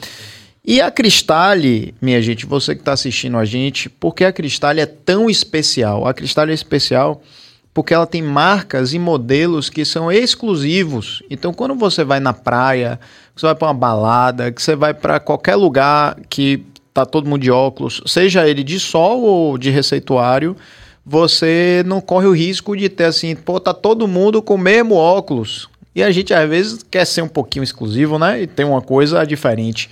Então chegam marcas que só chegam na Cristale e modelos que só chegam na Cristale. Então é uma peça única. E aí a gente tem a Cristale no Shopping Salvador no primeiro piso e a gente tem no Shopping Barra no L4. Então você está convidado aí a conhecer mais. Um beijo para Maísa e para toda a equipe. Então, doutora, temos aqui alguns modelos. Veja se algum lhe apetece. Dá uma olhada, deixa eu mudar todos para você aqui. Ó. Olha lá. Ó. tem que ser uma coisa grande aqui para Olá. Agora olhe para sua câmera ali, é aquela ali, para poder tirar uma foto aí. Agora veja lá como é que Veja ficou. você. Tá vendo? Toda estilosa aqui. Demais. Eu Bora. vou, eu vou para ficar parecido com. Ah, você vai mudar? Vou mudar. Ah, então desculpe. Tem um aqui outro que é bem seu estilo. Deixa eu ver. Esse também, ó. Olha lá. bata a foto aí. Que homem, viu? Meu Deus. Vá. Porra, bicho. Meu irmão. Obrigado, Cristale, tô bonitão. Como a gente diz na comunidade, tá vendendo. Tá vendendo? Adriana, se segura, viu? Aí, ó. Vamos a mais interação, Cabas? E eu? Ah, é, falta o Pedro, falta o Pedro. Minha foto. Pô, aí é desigual, Sim, aí é desigual. Sim, aí, pode ir? Agora, é, olha lá, olha lá. Rapaz, nem eu me reconheço quando eu me vejo de Cristale. Meu Deus. Galera da Cristale, um beijo, obrigado pela obrigado, confiança, Cristale. obrigado por vocês estarem com a gente, viu? Importantíssimo esse apoio de vocês. E a massa de algum terreiro de candomblé não faz abate, faz sacralização. Hum, muito bem. Perfeito. É bom ver, ver uma Márcia, porque é, a gente, eu, sempre, a gente, eu sempre sou muito humilde, né? Você coloca como ligo. Me explique como é. Porque são tantos, tantas áreas de conhecimento, né? A gente tem que ter essa humildade mesmo de aprender a, a usar a terminologia correta, né? Uhum. Isso é importante. Mas também é muito importante, eu acho, é, as pessoas, quando a gente não sabe, hum. né? A gente também não ser massacrado, porque isso não estou falando só nesse sim, contexto sim. que a gente está falando aqui, não, em outros também. Sim. Porque muitas vezes você, por uma ignorância sua, você não sabe sobre algum assunto e fica ainda, ainda mais constrangedor para a pessoa não ter o direito de errar. Então eu, eu sempre falo isso. Eu acho que a gente tem que ser um pouco é, é, assim suave no julgo, sabe? Uhum. E, e, e, você que mexe com, com rede social, é, isso também é bastante comum em rede social também, né? Ah, demais. A galera já chega demais. Já chega de voadora, né? É. Demais. Mas eu vou te contar, isso tá tão tão exagerado que muitas vezes já virou caricato e já não machuca mais, porque é, é uma coisa tão generalizada o julgamento que aí você toma porrada todo dia e já tá com a casca grossa, sabe? Já fica calejado. Exato. Pronto, outra coisa que eu quero que você compartilhe, a gente, a gente mais uma vez, a gente aqui da nossa cultura, a gente aqui, a gente sabe, né? Tem uma noção melhor, né? Não sabe tudo, mas são melhor. EQED. Qual é a função, da, o, que, o que é um EQED num terreiro de candomblé? Então, no terreiro de candomblé, a gente tem três categorias básicas. A gente tem a Elorixá, que é a líder suprema, Eked e Ogãs. Então, Eked é aquela que zela do orixá, acompanha o orixá, mas ela não incorpora. Hum. Diferente de quem são os adoxos, que são as pessoas que têm incorporação. E os ogãs são a função masculina que também tem todo um apoio no espaço sagrado do terreiro do Candomblé e também não tem incorporação de orixá. Então a gente só tem uma categoria que incorpora, que são os adoxos. Os órgãos tocam os instrumentos, por exemplo? Isso, tocam os instrumentos. Mas fazem, fazem outras coisas? Fazem a sacralização de animais, ah. vão no, no, no mato pegar as ervas, as plantas necessárias para o espaço do terreiro e dão suporte naquilo que a gente precisar no espaço.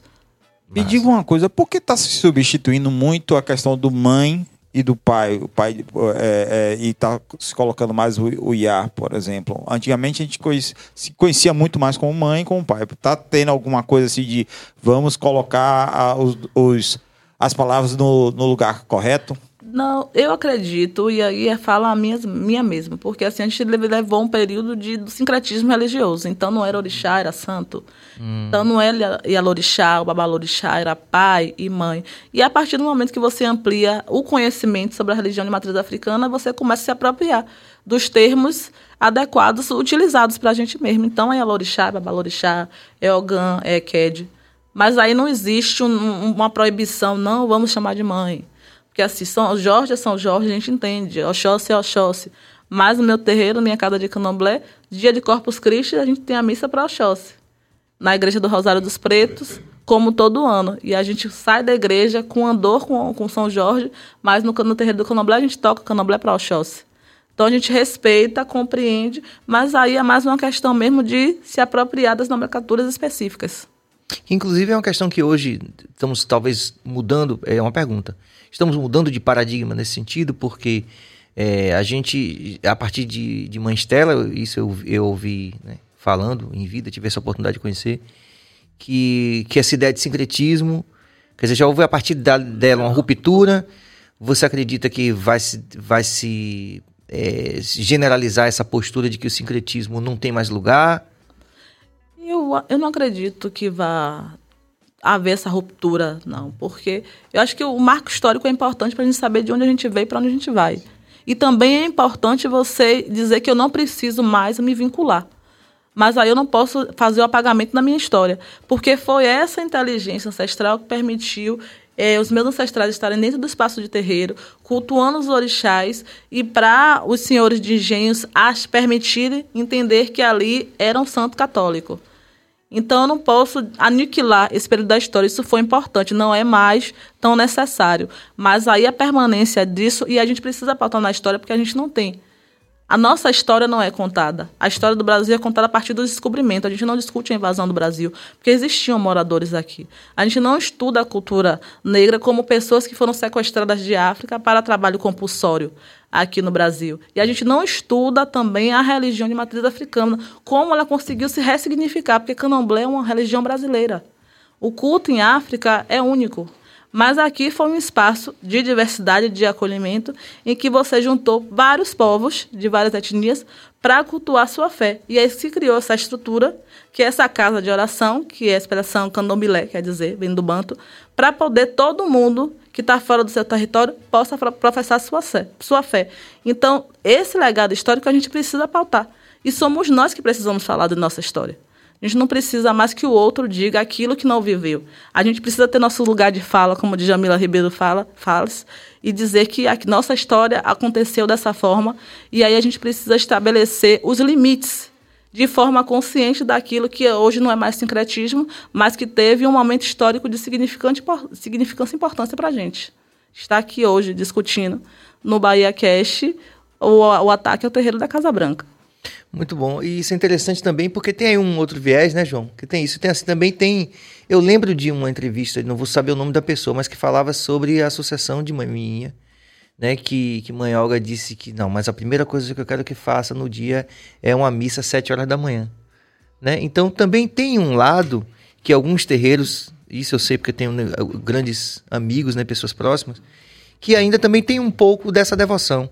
Quer dizer, como você falou, mas também isso também não é não deve ser necessariamente apagado, porque é uma devoção também nesse sentido, né? Isso. Por exemplo, uma festa para Santo Antônio ou algo assim. Faz parte da nossa cultura, Sim. porque assim a gente não é a religião em África, o culto a orixá se chama religião tradicional.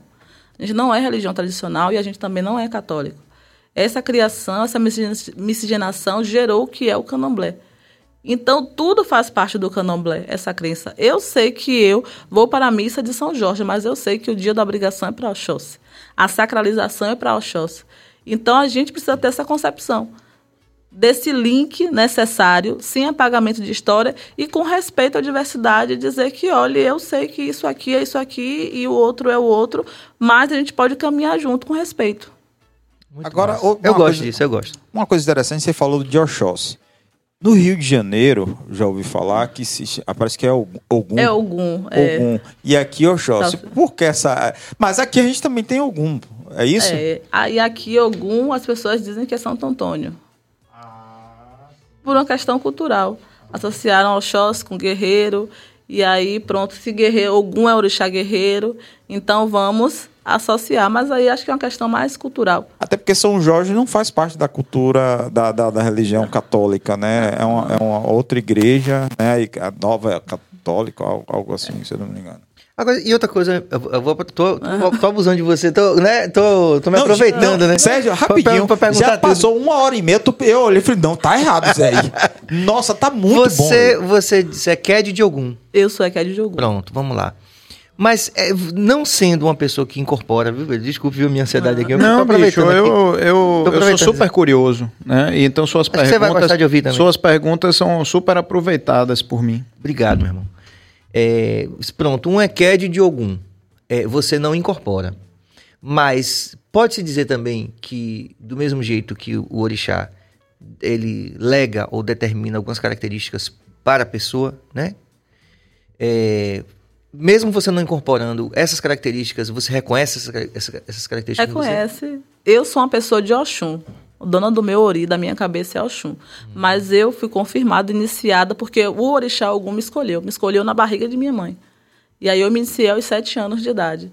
Então eu consigo trazer características de Oxum e de Ogum, que é o que eu chamo de filho. João diz assim: Isaura de algum, mesmo a mulher de algum, ela- ele diz isso? Vai dizer mulher de Oxum. De Oxum? Ele vai dizer, É? é. Que tem tal característica, tal assim, assim. Tem, João? Tem? Aliás, vocês se, conhe- se- Ele falou, é, eu acho que ele não quer falar muito sobre isso, não. vocês se conheceram na, na, na casa. Como é que foi essa, esse, essa união maravilhosa de vocês? Eu conheci João no terreiro de candomblé da avó dele, que minha sogra herdou e a massa de Ogum. Primeira vez que eu vi João foi dentro no terreiro de candomblé. Quantos Já, anos? 12 anos. Vocês já são juntos? 12 anos. Doze- Rapaz, que legal. De- eu vou- E eu, Aked e ele, Ogã. Já que você está fazendo várias perguntas, eu também Vá. tenho algumas. Vá, né? pode perguntar. É, bom, primeiro, o, até porque tem também uma pergunta que passou aqui na, na nossa interação. Mas o, o candomblé, ele, ele não tem, né, como, por exemplo, o catolicismo, que tem uma figura central, né, um líder. Né? Eu, eu sou espírita e no espiritismo também não tem um, um líder, é, uma- alguém que todos os outros centros é, consideram uma liderança, né? Como é isso no candomblé? Não, a gente não tem como se fosse um papa, né? Isso, Referencial isso, é. comum. Nós não temos. Cada comunidade tem o seu líder. Uhum. E aí o orixá determina quem vai ser o líder daquela comunidade. Como assim, minha mãe de santo faleceu em 2019, depois do processo de luto, teve o processo sucessório e a Neuza de Xangô foi designada para ser a líder daquela comunidade. De forma vitalícia. Enquanto ela estiver viva, ela orixá será ela. É, Mesmo, é- por exemplo, que a pessoa, por exemplo, atinja uma idade na vida e que está em possibilidade ou dentro de suas faculdades perfeitas, ela continua sendo a liderança, ainda que funcionalmente ela não seja? cargo vitalício. A gente não substitui. O orixá não, não, não, não, não escolhe uma pessoa para depois escolher outra. Se você está escolhida para aquela função, você é aquela função. Eu sou Eked e vou morrer Eked.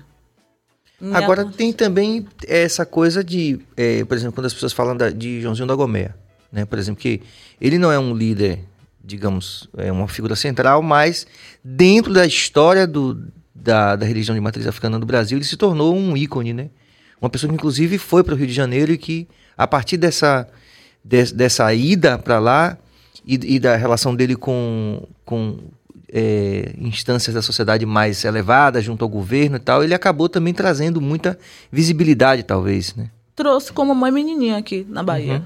Uhum. Foi a interlocução com os poderes públicos, né, com os políticos, deu essa, essa visibilidade aos terreiros de Candomblé. E aí é importante, Uhum.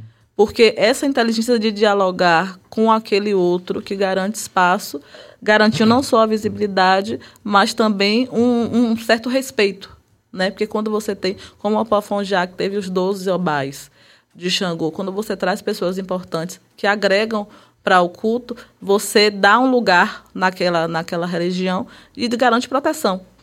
E esse diálogo é pensar para fora mesmo da religião, da, de dentro da religião, pensar para fora para poder agregar mais pessoas e garantir uma forma de sobrevivência da religião. Quem Então, estavam, por exemplo, entre os 12 Jobás lá do, do Afonjá? Eu não, eu acho que Caribé, Jorge Amado são pessoas que não é da minha época. Mas aí a história conta que tem várias figuras, figuras importantes que eram abaixo de Xangô. Que foi uma, uma, uma ideia interessante de Manhaninha, de colocar 12 ministros, pessoas de, de, significativa relevância social e que aí agrega, abraça, fazem parte do culto e dão proteção. Porque se você faz parte do, desse espaço sagrado, você também vai proteger ele para fora, né? Do, do ambiente do terreiro, extramuros do terreiro de Candomblé. Fora que é lindo, né? Eu acho isso lindo, essa ideia de, de compreensão, de, de, de você alcançar e abraçar outras, né? Outras pessoas, outras que não necessariamente são ali do, da comunidade. Isso, essas alianças, né? A ideia da aliança é uma ideia que me, me encanta muito. Olha que coisa curiosa. Quando você começou a fazer um monte de pergunta, você encorajou um monte de gente a fazer pergunta. É mesmo? É, olha lá. Ó. Vamos lá. Bota aí, Cabas. Essa última pergunta é bem interessante. E o Décio Fonseca Júnior. Por que as igrejas neopentecostais fazem associação da, das religiões de matriz africana como sendo do diabo? Tem uma questão polêmica, porque ele, você dá aquilo que você tem. A gente não acredita em diabo. Então, o terreiro de Candomblé não existe nenhuma figura, nenhum orixá que a gente assimile ao diabo. Mas como a religião cristã divide tudo em bem e mal, é interessante que você agregue e descaracterize o outro com aquilo que é negativo, dentro da sua crença, dentro da sua filosofia. Então a gente entende que o bem e o mal se complementam e você, enquanto indivíduo, você pode fazer, é uma escolha sua, praticar o bem ou o mal. Não existe uma força exterior que lhe impulsione para tal. Por isso que a gente não acredita no diabo. A retidão de postura tem que ser algo, uma conduta diária, uma de vigilância constante para você. Então, as religiões cristãs né, pentecostais atribuem isso a gente para poder dizer que eles têm um lugar de privilégio e que nós somos aquilo que deve ser relegado à parte ruim da crença deles. Mas aí não se aplica a gente porque a gente não tem essa ideia de demônio dentro da, da, da fé. Apesar de que, apesar de que, e eu não estou é, corroborando essa ideia é, que realmente deles é, é não, impossível de ser defendida, mas existe também, é, talvez na crença popular em alguma medida, essa associação de Exu com o diabo, que não tem nada a ver. Não tem nada a ver, porque mas, Exu é Mas não tem gente que... que acha que tem isso? É porque é uma construção. Sim, isso. E aí, a Exu é o orixá que mais se assemelha à conduta humana. Essa dualidade do ser humano, essa instabilidade. Então, esse é o orixá que faz o movimento.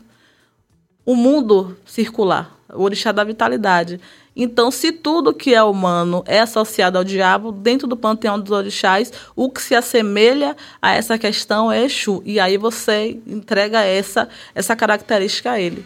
Mas a gente, se Exu, a gente não faz nada, porque é o primeiro que inicia. Exu que possibilita que a gente esteja aqui falando, dialogando. É o orixá da comunicação. Então, todo lugar que tem diálogo e comunicação, existe a presença de Exu. E aí, para a gente se comunicar bem, para a gente falar e o outro entender, a gente precisa dessa dinâmica da energia de Exu. Perfeito. É... Tem mais pergunta aí? Porque eu tenho, eu tenho minha. Qual? Já foi? Ah, é Augusto César. Boa noite. Você não acha que essas tomadas de consciência deveriam sair mais da academia para as periferias? Diretamente pela... de Brasília aí. Olha. Parabéns pela aula. Mas é justamente isso que a gente está propondo agora. É, e aí eu vou falar do, do, meu lugar de fala da academia no mestrado em Direito pela Oxal. É essa, essa mudança de paradigma, de levar pessoas para a comunidade. Esse curso de extensão no programa de pós-graduação em Direito, de, de, parceria de autoria né, com Silvian, eu, Silvinha e professor Tagore Trajano, é para ir para as comunidades. Para você discutir saberes nas comunidades, para você trazer pessoas negras em espaço de destaque, para dizer, para dizer aquilo que a gente está conversando aqui que aquela pessoa não compreende, mas falar de uma forma que ele compreenda. Você não pode chegar de maneira verborrágica na, na, na comunidade porque ele não vai lhe entender. Então, se você senta para dialogar com ele da forma que ele compreenda, você consegue passar o conhecimento e aproximar ele da academia. Porque o espaço, conhecimento é poder. Uhum. E a gente foi negado esse conhecimento. Os negros não eram dados o direito de estudar. Então, por que, que não pode estudar? Porque se você tem conhecimento, você consegue mudar a estrutura. Então, quando você tira o foco da academia e leva para a comunidade, é para dizer que esse espaço também é seu e você deve se apropriar disso para poder você conseguir mudar essa estrutura e multiplicar saberes. Então, o Obirim Mulheres de Axé é para multiplicar saberes. E o primeiro, quando a gente escreveu esse projeto, a primeira pessoa que eu pensei foi em Carla Cotirene que essa mulher como eu, que vem de comunidade, que essa intelectual negra, assistente social, autora de livros, e que continua falando de uma forma que a gente consegue compreender. E é isso que chama a atenção na fala dela. Então, trazer pessoas como essa para a gente é muito caro, porque assim a gente se enxerga.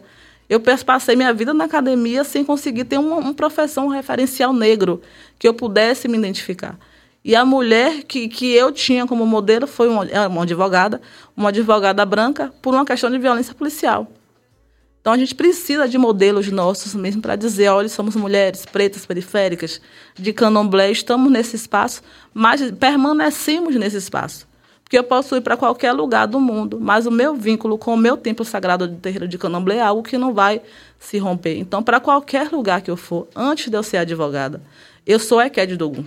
Eu sou a filha de Dona Bárbara e do professor da escola técnica, que cresceu nos corredores do IFBA, que hoje é IFBA, né? Na época era escola técnica, vendo meu pai se, se, se preocupando com os alunos da comunidade. Se o aluno não foi, ele ia em casa. Se não tinha uma farda, ele dava. Se não tinha um caderno, ele dava. Então, essa reprodução, esse compromisso com a educação é um, algo que a gente veio dentro de casa.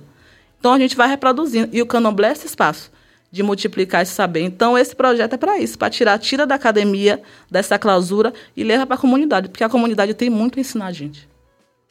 Muito Nossa. bom. Isso é tão animador, sabia? Ouvir, ouvir, e ver você falar essas coisas, né, né Pedro? Demais. A gente, a, a despeito do é inspirador, desafio, né? É, a despeito do desafio que a gente sabe que é, é realmente um desafio.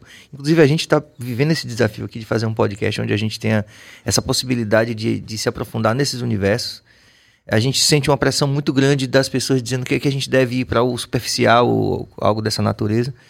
Então, é animador, né? Inspirador. Você quer, não quer já se comprometer para você voltar outro dia, não? Porque a gente incrivelmente tem uma hora e 40 minutos conversando aqui. Você não vê porque o relógio está lá. Mas que passou voando assim e que. eu, eu acredito, né? Que é algo que a gente está fazendo que que tem, que tem um sentido fora da gente mesmo, né? Que se completa no, na, comunidade. Vocês estão pautando a cidade de Salvador, a Bahia, como ela é.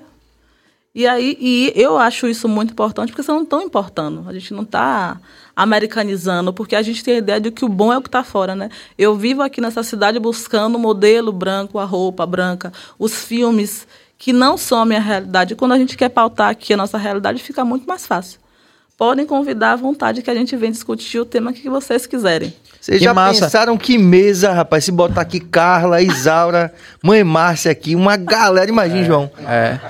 Mas vai... quer ver uma coisa que eu achei muito legal? É, é, que pode ser uma tônica da próxima conversa: perguntas e respostas do candomblé. É, é. Né? É, eu, eu sempre assisto alguns no YouTube, né, que é a minha religião é o Espiritismo, perguntas e respostas sobre o Espiritismo né? Porque você vai. É interessante demais Sim. e a pergunta do outro serve para você, né? E eu acho que às vezes, é, talvez muito desse preconceito que exista com o candomblé. É, vem do desconhecimento, né? Essa, coi essa coisa que você falou do, é, do é, da galera evangélica que né? Ah, vem, não pode falar, não pode falar o nome Candomblé, que aí todo mundo fica. E isso contamina outras pessoas de outras religiões, porque a pessoa fala assim, ele está sabendo de alguma coisa que eu não sei. Ele está sabendo de alguma coisa aí que eu não sei. Então, isso é, é contaminador, esse, essa, essa, né, essa postura, né? Eu tenho mais uma pergunta para você. Perguntas e respostas sobre o candomblé, se você não se importar. Pode fazer. O, o candomblé, ele é reencarnacionista? De uma certa forma, sim, a gente acredita, porque em África você vem, faz parte de um, de um grupo, de um mesmo nicho que você sempre retorna. A gente tem uma expressão chamada Tundê, que é aquele que retornou. Hum. Então a gente acredita no processo reencarnatório. Olha só. Agora que coisa bacana é, de saber, viu? Agora Quando... a gente faz cerimônias específicas para que esse, esse espírito que, se, que desencarnou encontre seu núcleo espiritual e possa, se for o caso, retornar para o mesmo núcleo. Que, que coisa, rapaz, porque isso é uma interseção com o espiritismo. É, é isso que eu ia falar pra você, Pedro. Às vezes. Tô é, vendo que vai ter fato gente que de- vai bater lá, viu, Isaac? Com certeza. Às vezes, Não pelo vai fato demorar. de você não conhecer sobre uma religião, faz com que você é, abrace uma outra. Aí você fala, pô, a minha religião é- era outra, totalmente diferente, porque eu não conhecia ela. Isso acontece e muito.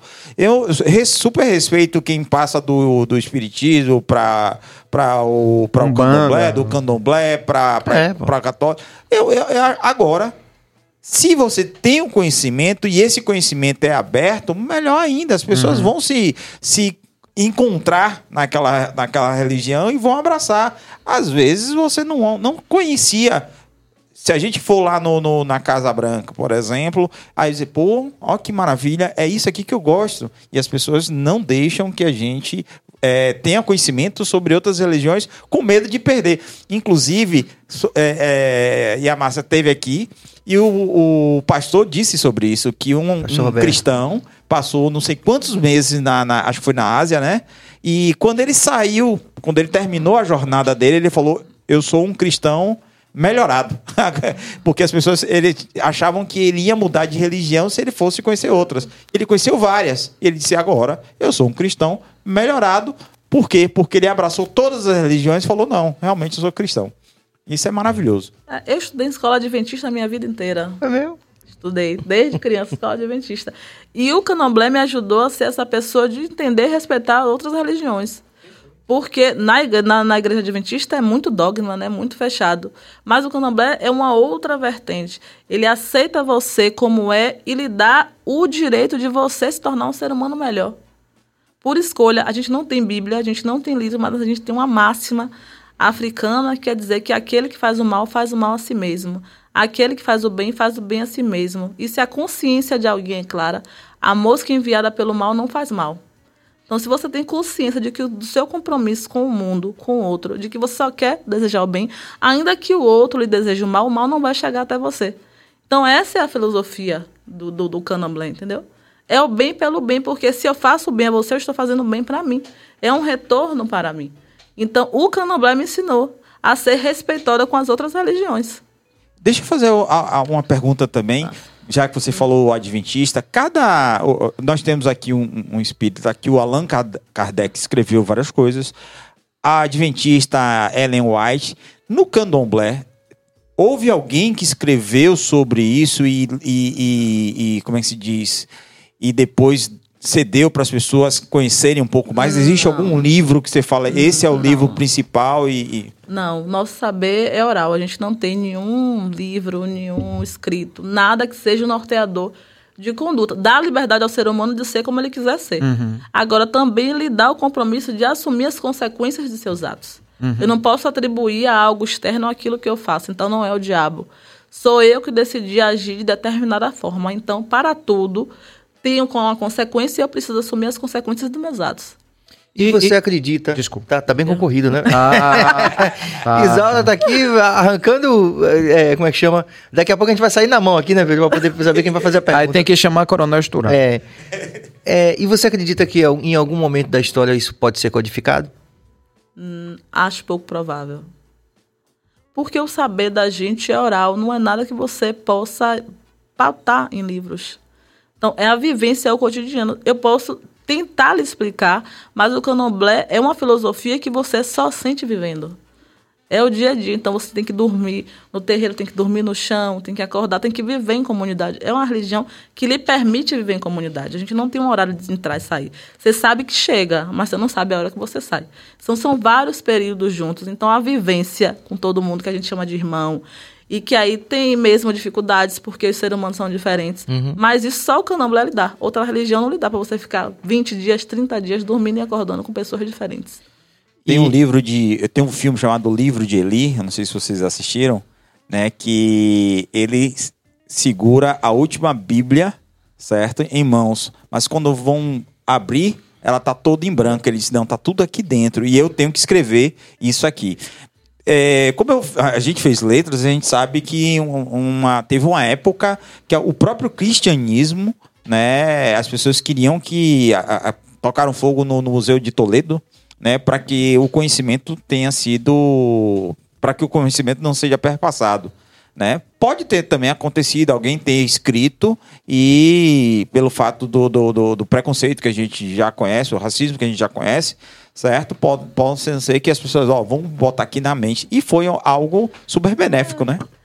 Eu não, não, acho que tenha sido benéfico. É porque se a gente levar em consideração o período, a história da não, benéfico, assim, no sentido de que você não, coloca na mente de verdade, né? Mas não é porque aquilo que fica na mente a gente perde. Mas levando em consideração o processo de escravidão, as pessoas foram arrancadas de África e trazidas para cá.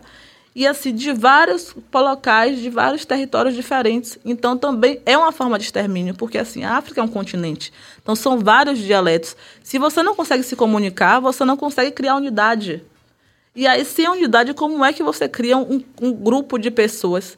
E aí, você, sem acesso, como é que você escreve? Você não escreve. Escravo não tinha acesso a nada.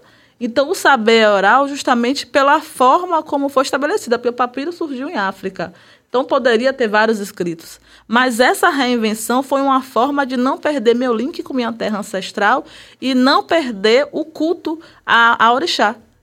Então, nossos ancestrais são muito inteligentes no, na questão de perpetuar essa fé. Mas foi de forma muito perversa, porque a gente não tem nada escrito. E até hoje a gente não tem nada escrito. E, e, e olhando toda essa história, né, da, a história do negro, do negro que sai da África, que vem para cá, nas condições que, que, que a gente conhece, é, é realmente uma, uma questão de sabedoria ancestral muito grande ter conseguido passar essa religião de geração em geração, mesmo sob tanto sofrimento e subjugação, né?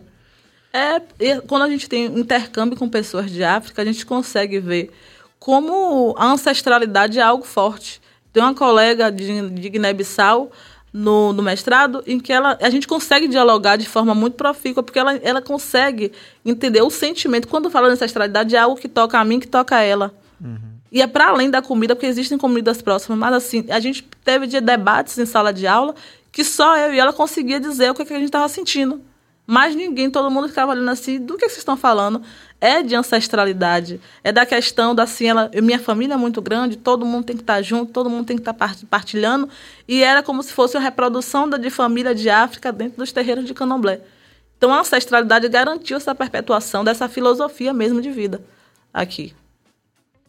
Que bom, né? Que bom. A gente poderia ficar aqui mais tempo, já chegamos a uma hora e cinquenta minutos.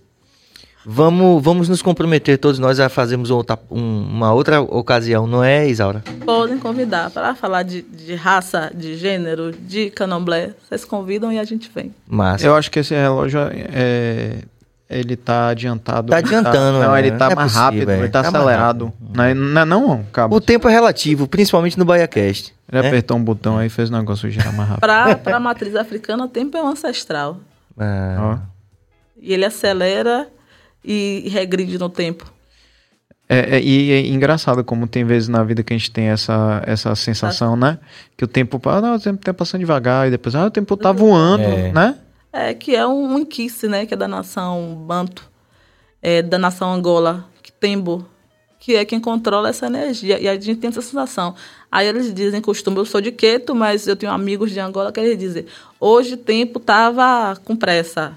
Hoje o tempo estava devagar. E aí tem essa sensação mesmo de aceleração, de lentidão no tempo. Einstein, mas... Quer dizer que Einstein era do candomblé, então, quando ele falou... Bem provável. Mas quando tá lento significa alguma coisa, quando tá mais rápido significa outra? Ah, e só o pessoal de Angola para dizer que a gente não tem... Ou Einstein. Que tempo, é, a gente não tem que tempo. Isaura, a gente quer agradecer de coração aqui. Eu sei que eu falo em nome de toda a equipe aqui. É uma energia também. Isso é interessante, viu? Compartilhar com você, com o João que estão aqui. Que a gente sente no ar que a energia de quando a coisa foi uma conversa que realmente engrandeceu. Uhum. Tem uma energia acontecendo. Então eu quero agradecer de coração. Sei que estou falando em nome de toda a equipe. Pela sua gentileza, né? Sua disponibilidade de estar aqui com a gente. Passando todos esses ensinamentos e também é, denunciando, né? e ajudando a aumentar essa pressão social em torno de uma questão tão importante quanto a que vocês estão passando lá agora. Então, fica à vontade para você. Então, eu queria agradecer, foi um bate-papo bem legal. Entendeu? Trazer de uma forma leve o que é a religião de matriz africana, para desmistificar né, essa ideia de que tem de que a gente cria, tem demônios, ou coisa do tipo. Não, o candomblé é uma religião de amor, de agregação, que vai acolher todo mundo, seja evangélico, católico, espírita, umbandista, de outros terreiros. Nós aprendemos lá a fazer acolhimento e amor. E agradecer o convite e dizer que estamos sempre disponíveis em agradecer em nome do terreiro da Casa Branca, né? Vocês abrirem a porta para a gente debater nosso tema, que neste momento é muito importante para a gente. E, assim, além do agradecimento, que, que eu também é, agradeço como o Serginho, para mim foi uma coisa maravilhosa esse papo. Mas é, a gente queria só, como Bahia Cast, chamar atenção, né, para colocar um, mais luz em cima de, dessa problemática é, da Casa Branca e pedir a você que nos assiste, que é ligado às entidades públicas, seja da esfera municipal, estadual ou federal, é, que se sensibilize também, porque são motivos é, de toda ordem, motivos culturais, religiosos, históricos e, e legais, né, doutora? Legais também. Então, assim, por quê? Por que não olhar? Por que não estamos olhando? Por que está havendo essa falha de 2019 para 2023? Quatro anos.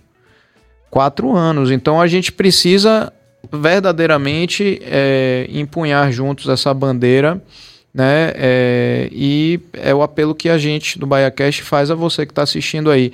E se não é você que está assistindo, mas você conhece algum desses agentes que você pensa assim, olha, é, eu conheço alguém, eu sou amigo de fulano, de cicrano, promotor, blá, blá, tudo isso aí. Deixa eu mandar aqui para que saiba né, do que está acontecendo e possa dar sua contribuição. Faça isso por, por nós, pela Bahia e pela Casa Branca. Muito bom, a gente acho que a gente chegamos a um termo bastante ajustado aqui para terminar o nosso programa dessa noite. Fazer uma pausa, mais bem dizendo, né? Porque a Isaura vai vir aqui com certeza em outras ocasiões. Agradecer a João também que ficou ali. Ficou meio alguns momentos assim querendo, eu senti que ele estava querendo dizer alguma coisa, mas ele se controlou. Ele é um cara super é, modesto, cortado, discreto. discreto. É, agradecer a toda a nossa equipe aí. Billy vem de agenda, né? Exatamente. Amanhã, coincidência ou não, vem de Umbanda aqui, Companhia do Pagode, certo? É até perguntar por que, se, será que tem alguma coisa a ver com de Umbanda, né? Vai que ele é de Umbanda, não sei. Que é policial também, né? Que é policial é. também, né? Acho que ele já até já tá positado, não sei. E Sara Verônica representando Companhia do Pagode. Eita, que gente amanhã cavaquinista do Bahia Cast vai, ó. Não, ele não vai Você não tá aqui. sabe, velho. Ah, Já com antecedência, oh. eu avisei da minha ausência, amanhã tem um... Vai ter que tocar numa live pros caras aqui, velho. Cara, eu, eu, assim, minha rusga com Billy vem desse ponto Ele específico. Tá até precisando de um advogado eu tinha pedido. É, é verdade, viu, doutora? Tô precisando. Eu avisei pra ele, velho, eu não vou poder. Por favor, mude esse dia, não porque foi assim. É, porque eu, Pena, eu, cara. Eu queria muito é, conversar com a galera do Companhia do Pagode. Fez parte da minha história musical. Porque vai ter mais música essa semana, como é, Billy? Vai ter também? Falei. Vai ter depois a. Isso é na quinta-feira. Pia Vilachan, que uhum. é uma, uhum. uma instrumentista, multi-instrumentista, na quinta-feira, das 19 até às 20h40, 20h50. E logo após, vamos ter aqui o Coronel Estouraro para comentar dessa semana, dessas questões de segurança, que é uma coisa que ele já, como ele já está na reserva, ele pode falar tudo, certo? O que acontece, Eita. deixa de acontecer, a, a opinião dele com relação a esse tipo de coisas e deixar bem, bem claro isso. Doutor Pedro pediu para que na quarta-feira o convidado que ele tinha convidado mudasse porque ele queria estar presente. Aí a nossa agendista colocou de Umbanda no lugar. Acho que foi ela que foi para perturbar a vida dele. Mas na quinta, na quinta, Cabas vai trazer o baixo também, vai ter um monte de instrumento aqui, eu vou tocar também. Você traz o cavaquinho que a gente vai fazer um som também com a É, boa ideia. Nossa convidada. Maravilhosa ideia. É meu, pai, é, meu, é meu prêmio de consolação, isso, né? Isso. Que eu não vou tocar junto com a Companhia do Pagode, mas tudo bem, beleza. Nem vai dançar na boquinha da garrafa. Então é isso aí, rapaziada. A gente agradece a todos vocês. Muita paz e muita luz. E amanhã a gente tá de volta às 20 horas, não é isso, Billy? Exatamente. Beleza, exatamente. Obrigado, Isaura, João, todo mundo. Paz e luz. Obrigado, gente. Obrigado, Beijo. Pedro. Beijo. Vamos que vamos.